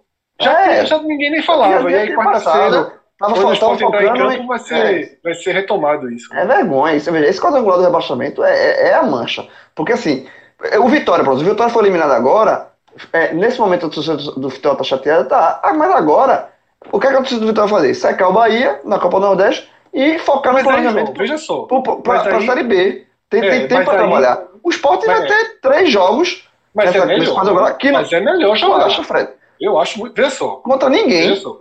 Calma, veja só. É um monstro, pelo amor de Deus. Não, veja só, veja Sério. No mercado, no mercado, no mercado não existe. No mercado não Quando- existe melhor. Fred, sabe por que não vai ser? Porque o, o, o tipo de jogo que o Sport vai jogar nesse quadrangular, ele não vai jogar no Eu brasileiro. sei, mas, mas vai jogar, João. Veja só. Vai treinar, entrar em campo, jogar, o cara chuta no gol. Detalhe, mais uma vez eu concordo com o Fred, mas essa é uma verdade que eu não tenho coragem de dizer nunca. Essa daí. Essa eu fico. É melhor jogar. É melhor É melhor jogar. jogar. Nem que, O vexame de histórico. ca- nem que seja de castigo. Vai- Castigo vai jogar. Não. Mas, mas essa verdade eu não falaria, não. E o homem, o- o- ele gosta. No, no mercado não há melhor. Quando, ele, quando liga o modo Fire, meu irmão, puta que pariu. Não, não tem. Ve- Veja, o jogo começou a falar, porra, vergonha. Aí, vergonha quando dá rebaixamento, aí lá vem a vozinha. Eu prefiro jogar. Veja só, é, é, veja veja só. só. Veja só, Veja vergonha é. Vergonha É, é. não. Mas, em termos de preparação, é melhor jogar. É melhor jogar. Ó, Eu queria até voltar pro Vitória, mas eu gostei tanto desse assunto que eu vou deixar. Eu vou falar do Vitória daqui a pouco. Isso aí. Então, não, era isso que eu ia dizer. Veja só. O esporte vai fazer três jogos contra adversários muito mais fracos, sim. Mas quando a seleção vai jogar uma Copa do Mundo, ela enfrenta combinado da Antuérpia. Perdeu pra Enfrenta- Úmbria. Perdeu pra Úmbria uma vez. Cara, Não, meu irmão, já, Perdeu tá, tá entrando, tá entrando no modo, meu irmão, lendário agora, pô. Cara, que exemplo. Perdeu, perdeu com combinado da Úmbria. Meu amigo, entrou. Exatamente. Cel- Celso, quando o cara joga aquele God of War, qual é aquele último estágio, aquele último nível, que, que é o mais difícil de todos? É Que o que, lendário. né? God Que of? War, não tem um nível bem difícil, é, não é lendário não, né? Putz, velho, acho que é. é- Ah, irmão, velho, não lembro agora. Não mas sei se é enfim, é- réu ou alguma É coisa um do negócio tipo. desse aí. Entrou É. nesse nível, meu irmão. Pra dar exemplo, e a seleção brasileira quando vai pra Copa? Não pega Tuéfia? Não pega Cúmbria? Meu irmão! Que é isso, pô? É...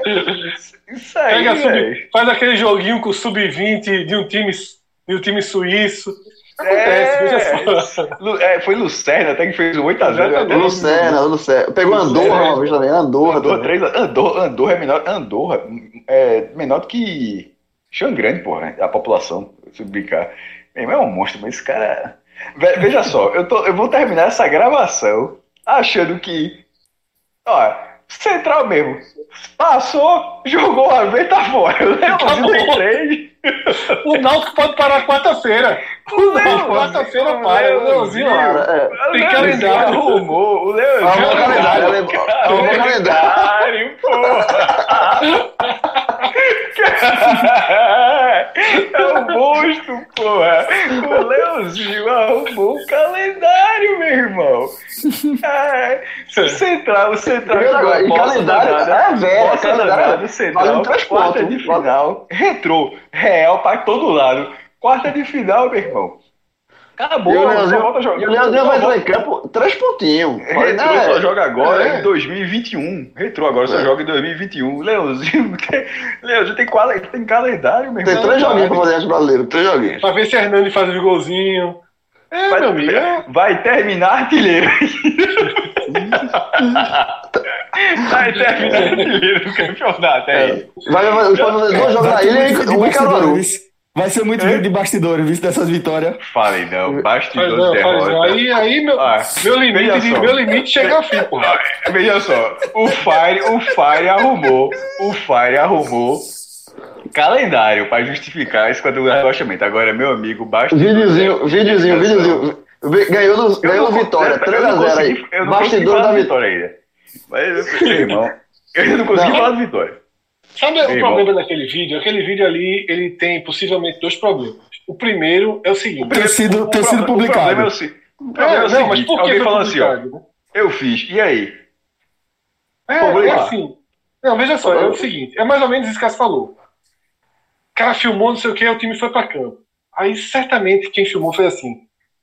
Caralho, a pré-eleção de Hernani foi pra se fuder, que vídeo do caralho, se o time ganhar vai ser, vai ser um vídeo fuderoso, os caras veem e se empolgam. Só pode ter sido isso. E fez assim, ó, perdeu. Mas, mas perdeu bem, porra, nos pênaltis. Bota ou não bota, só pode ter sido isso. A empolgação de uma cena forte, tá? Conversa água de Hernani ou não. Ó, Lombardi do Náutico tá renovou por causa disso. Isso vai nessa. É, exatamente. É uma cena Conversa de forte. vestiário, meu amigo. Que Coach de vestiário. Ó, É. jogador que tá virando coach de vestiário é, é o pé de meia. Ó, Não, aproveitando na bola que não tá dá no é coach. Aproveitando que tá no Barradão, deixa eu voltar pro Vitória. Aproveitando que tá no Barradão, essa rapidinho, a oportunidade, rapidinho. É, o, o Vitória, essa eliminação, é, Campeonato Baiano, viu, galera? Não sei se você voltou aqui, a gente tá falando do Campeonato Baiano de 2020. O Vitória sai pelo segundo ano seguido, na primeira fase, com a mesma campanha, três vitórias, quatro empates e duas derrotas. É, nas duas caindo na última rodada, nessa pro Doce Mel, que é aquele nome que só faz sacanear quem perde. Se esse time fosse pernambucano, já tinha Total, vencido. total. se esse time fosse pernambucano, já tinha feito 3x0 no esporte. Conheço, conheço. Já tinha Doce- Doce, Mel aqui perto. Doce Mel é, Já, já, tinha- é, já tinha, já pra, tinha é pra sacanear, é pra sacanear. Já, já pra sacanear. É, embora tenha uma explicaçãozinha lá e tal, mas pelo amor de Deus, pra quem perde pro Doce Mel, eu, só- eu entrei no Twitter do Vitória, a galera botou, meu irmão, um trechinho de Calypso, é o tempo todinho, meu irmão, aquele vídeo. Doce Mel, sei lá como é a música de Calypso, mas tem uma música que é Doce Mel. É só o videozinho, meu irmão. Parecia aquele. O besteira aqui. Dá não. Tem de não. Xuxa também, tem de Xuxa também. Ela tem alguma música do Doce Mel? Tem. Doce, doce, doce, a vida é um doce, vida Dá, dá é... pra jogar, dá pra jogar. Mas é porque do Calypso é doce mel mesmo. É, no Vitória, com, o, o- com essa eliminação e o Bahia, atual bicampeão, vai tentar um tricampeonato. Cardoso até falou. E chegando a última vez que o Bahia foi tricampeão foi em 86, 87 e 88. Se o Bahia for campeão, por isso que eu tava falando lá atrás em relação a Grenal da paridade, que em Salvador é meio chato pra fazer isso aí. Se o Bahia for campeão baiano em 2020, o Bahia vai colocar 20 títulos à frente do Vitória, meu irmão. Bicho, é, é chato pra buscar. E assim, a chance disso acontecer é razoável. Mesmo, reserva, mesmo jogando com time reserva. É, só deixa passar as semifinais. É, Jacuipense e Bahia. Jacuipense, que é o, é o time lá de Riachão do Jacuípe, daquele estádio onde Santa Cruz enfrentou o River. E Juazeirense e Atlético da Bahia, Atlético de Alagoinhas, que é até aquele estádio que a gente até debateu se cabia ou não cabia para essa Copa do Nordeste, mas acabaram es- escolhendo justamente Riachão do Jacuípe. Então, mais uma vez, o Campeonato Baiano volta a ter um time do interior pelo segundo ano seguido, né? O Vitória foi eliminado nas duas. Ano passado foi o, Bahia de Feira o vice-campeão. Nesse ano a gente vai ter, no mínimo, Juazeirense e Atlético Goianiense, podendo até ser uma final do interior. O último time do interior a ser campeão baiano foi o Bahia de Feira, em 2011, ganhou do Vitória. E antes disso, a última vez tinha sido é, o Colo-Colo de Ilhéus, é, que ganhou do Vitória. Meu amigo, o co-irmão é foda também, viu? Pra ajudar a turma aí. É, qual foi o ano que eu disse? É isso mesmo, 2000 2006. E assim, eu não tenho muito mais como acrescentar, até porque a falta de datas é um impeditivo para essa análise, mas parece claro que, esse, que o campeonato talvez entre pelo brasileiro. E aí, só o Bahia teria uma segurança maior né, em relação a todos os outros. Eu não sei quando é que vai terminar, mas eu sei que vai ser campeão, o Bahia. Sei sim, cara. Quando, quando for terminar, se terminar daqui a uma semana, daqui a um mês, Mesmo se daqui mesmo reserva, se mesmo Bahia, reserva- se o Bahia meteu mesmo, reserva. Bahia- mesmo com reserva. Vai, Eu acho, Bahia que o Bahia, perdeu- vai- eu acho que o Bahia, até por uma questão política de Belintani, que ele já falou algumas vezes, Vai com ele, reserva, ele jogou- ganhando ou perdendo, eu acho que ele vai querer seu reserva. Pra dizer, ó, eu, o Campeonato Baiano pra mim é isso aí.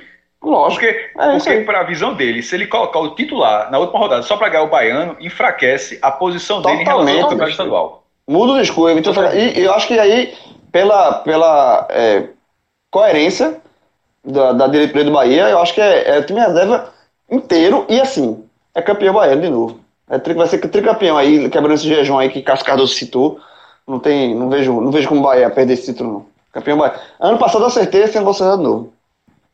Com reserva eu não consigo garantir, não. Mas eu acho que com reserva ele, ele tá O cara crescer. 100% no páreo. crescer com um pitaco no Campeonato Baiano, onde o, Bahia, Não, porra. onde o é Bahia. porque ano passado, ano passado o Bahia tava faltando um- uma rodada pra se classificar e tava Bicho, correndo Bahia- risco. vou Aí eu disse, vai se classificar. Bahia, Eu se disse, campeão, vai se classificar, vai ser campeão. 20 títulos na frente do Vitória, meu irmão. Então tu, tu falar que o campeão vai ser o Bahia não é o pitaco mais assombroso do mundo, não. É, mas enfim, mas vai ser. Pois bem, então, senhores, vamos assim fechando mais uma edição do podcast Raiz, agradecendo a companhia de todo mundo e desejando também uma ótima semana aí, o pessoal, tá bom? Valeu e até a próxima. Tchau, tchau. Só depois de muito tempo comecei a entender como meu